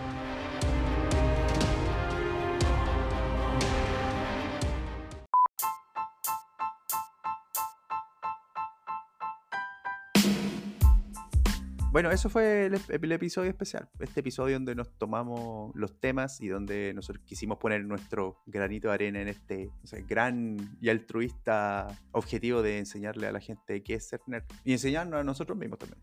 Así que espero que les haya gustado este capítulo especial. Si ojalá le haya gustado, tratamos de todo lo que hemos aprendido estas dos temporadas, aplicarlo acá. Todavía queremos ser nerd, no somos nerd todavía, pero cada vez estamos más cerca. Quiero que digamos que ya completamos el nivel 2. Primera temporada 1 completamos el nivel 1 de Nerd. Ahora ya cerramos el nivel 2 y después eh, vamos a empezar un nivel 3 ya en, en un tiempo más. Mira, ¿escuché eso? Listo, ahí subimos un nivel. Eh, otra cosa es que, bueno, este es el último capítulo de esta temporada, pero todavía viene cada sábado, cada fin de semana, digamos, va a venir eh, la historia de los videojuegos, que Sebastián nos trae cada dos fines de semana. Y también va a venir el, el otro spin-off que es Quiero ser robot. Lucho nos va a traer también cada dos fin de semana. Vamos a intercalar uno y intercalar otro para que estén atentos al canal y escuchen estos interesantes temas. Ah, Vamos a aprender mucho sobre videojuegos, la historia de los videojuegos, curiosidades, cómo se crearon, etcétera. Y también vamos a aprender sobre robots, androides, cómo la cultura nerd ha influenciado en la creación de inteligencias artificiales y robótica. De hecho, la historia de los videojuegos, ya llevamos tres episodios al aire, se pueden ponerse al día. Repasamos desde el primer videojuego hasta Space Invaders, que fue el sábado pasado. Y eh, Quiero ser robot es un estreno exclusivo que vamos a anunciar con bombo y platillo, así que estén atentos. Se viene. Se viene, se viene. Así que atento, atento a eso. Atento a las redes sociales también. Estamos en Instagram, en arroba quiero ser nerd podcast. Eh, agréguense ahí, síganos, compártanlo con sus amigos. Y recuerden que estamos en todas las plataformas de podcast donde están disponibles, pasando por Google, Apple, Spotify y también ahora en YouTube, donde tenemos los capítulos completos de todos los spin-off y todos los canon en formato video para que los puedan ver también si prefieren YouTube. Y eso, vamos a cerrar la temporada. Eso, vamos a hacer. Ta, ta, na, na, Es hora de ta. decir. Sí, esa, no era, esa no era la que canté yo. Estábamos descoordinados en la canción. No, no cantemos porque ese- esa es la canción como para terminar todo, pues, y esto es solamente una pausa. Sí. ¿Ya? Así que nada, pues entonces nos vemos en la siguiente temporada, pues, Juan Eduardo, ya que no hablamos nunca. Espero que de verdad hayan disfrutado este episodio cierre que lo hicimos con mucha, mucho ánimo, mucho cariño para todos, incluyendo el equipo que no sabía. Eso, un abrazo a todos, eh, síganos, compártanos y escúchenos y nos vemos en una siguiente temporada. De apuesto, nos vemos. Que esté muy bien. Un abrazo, Un abrazo. chao, chao.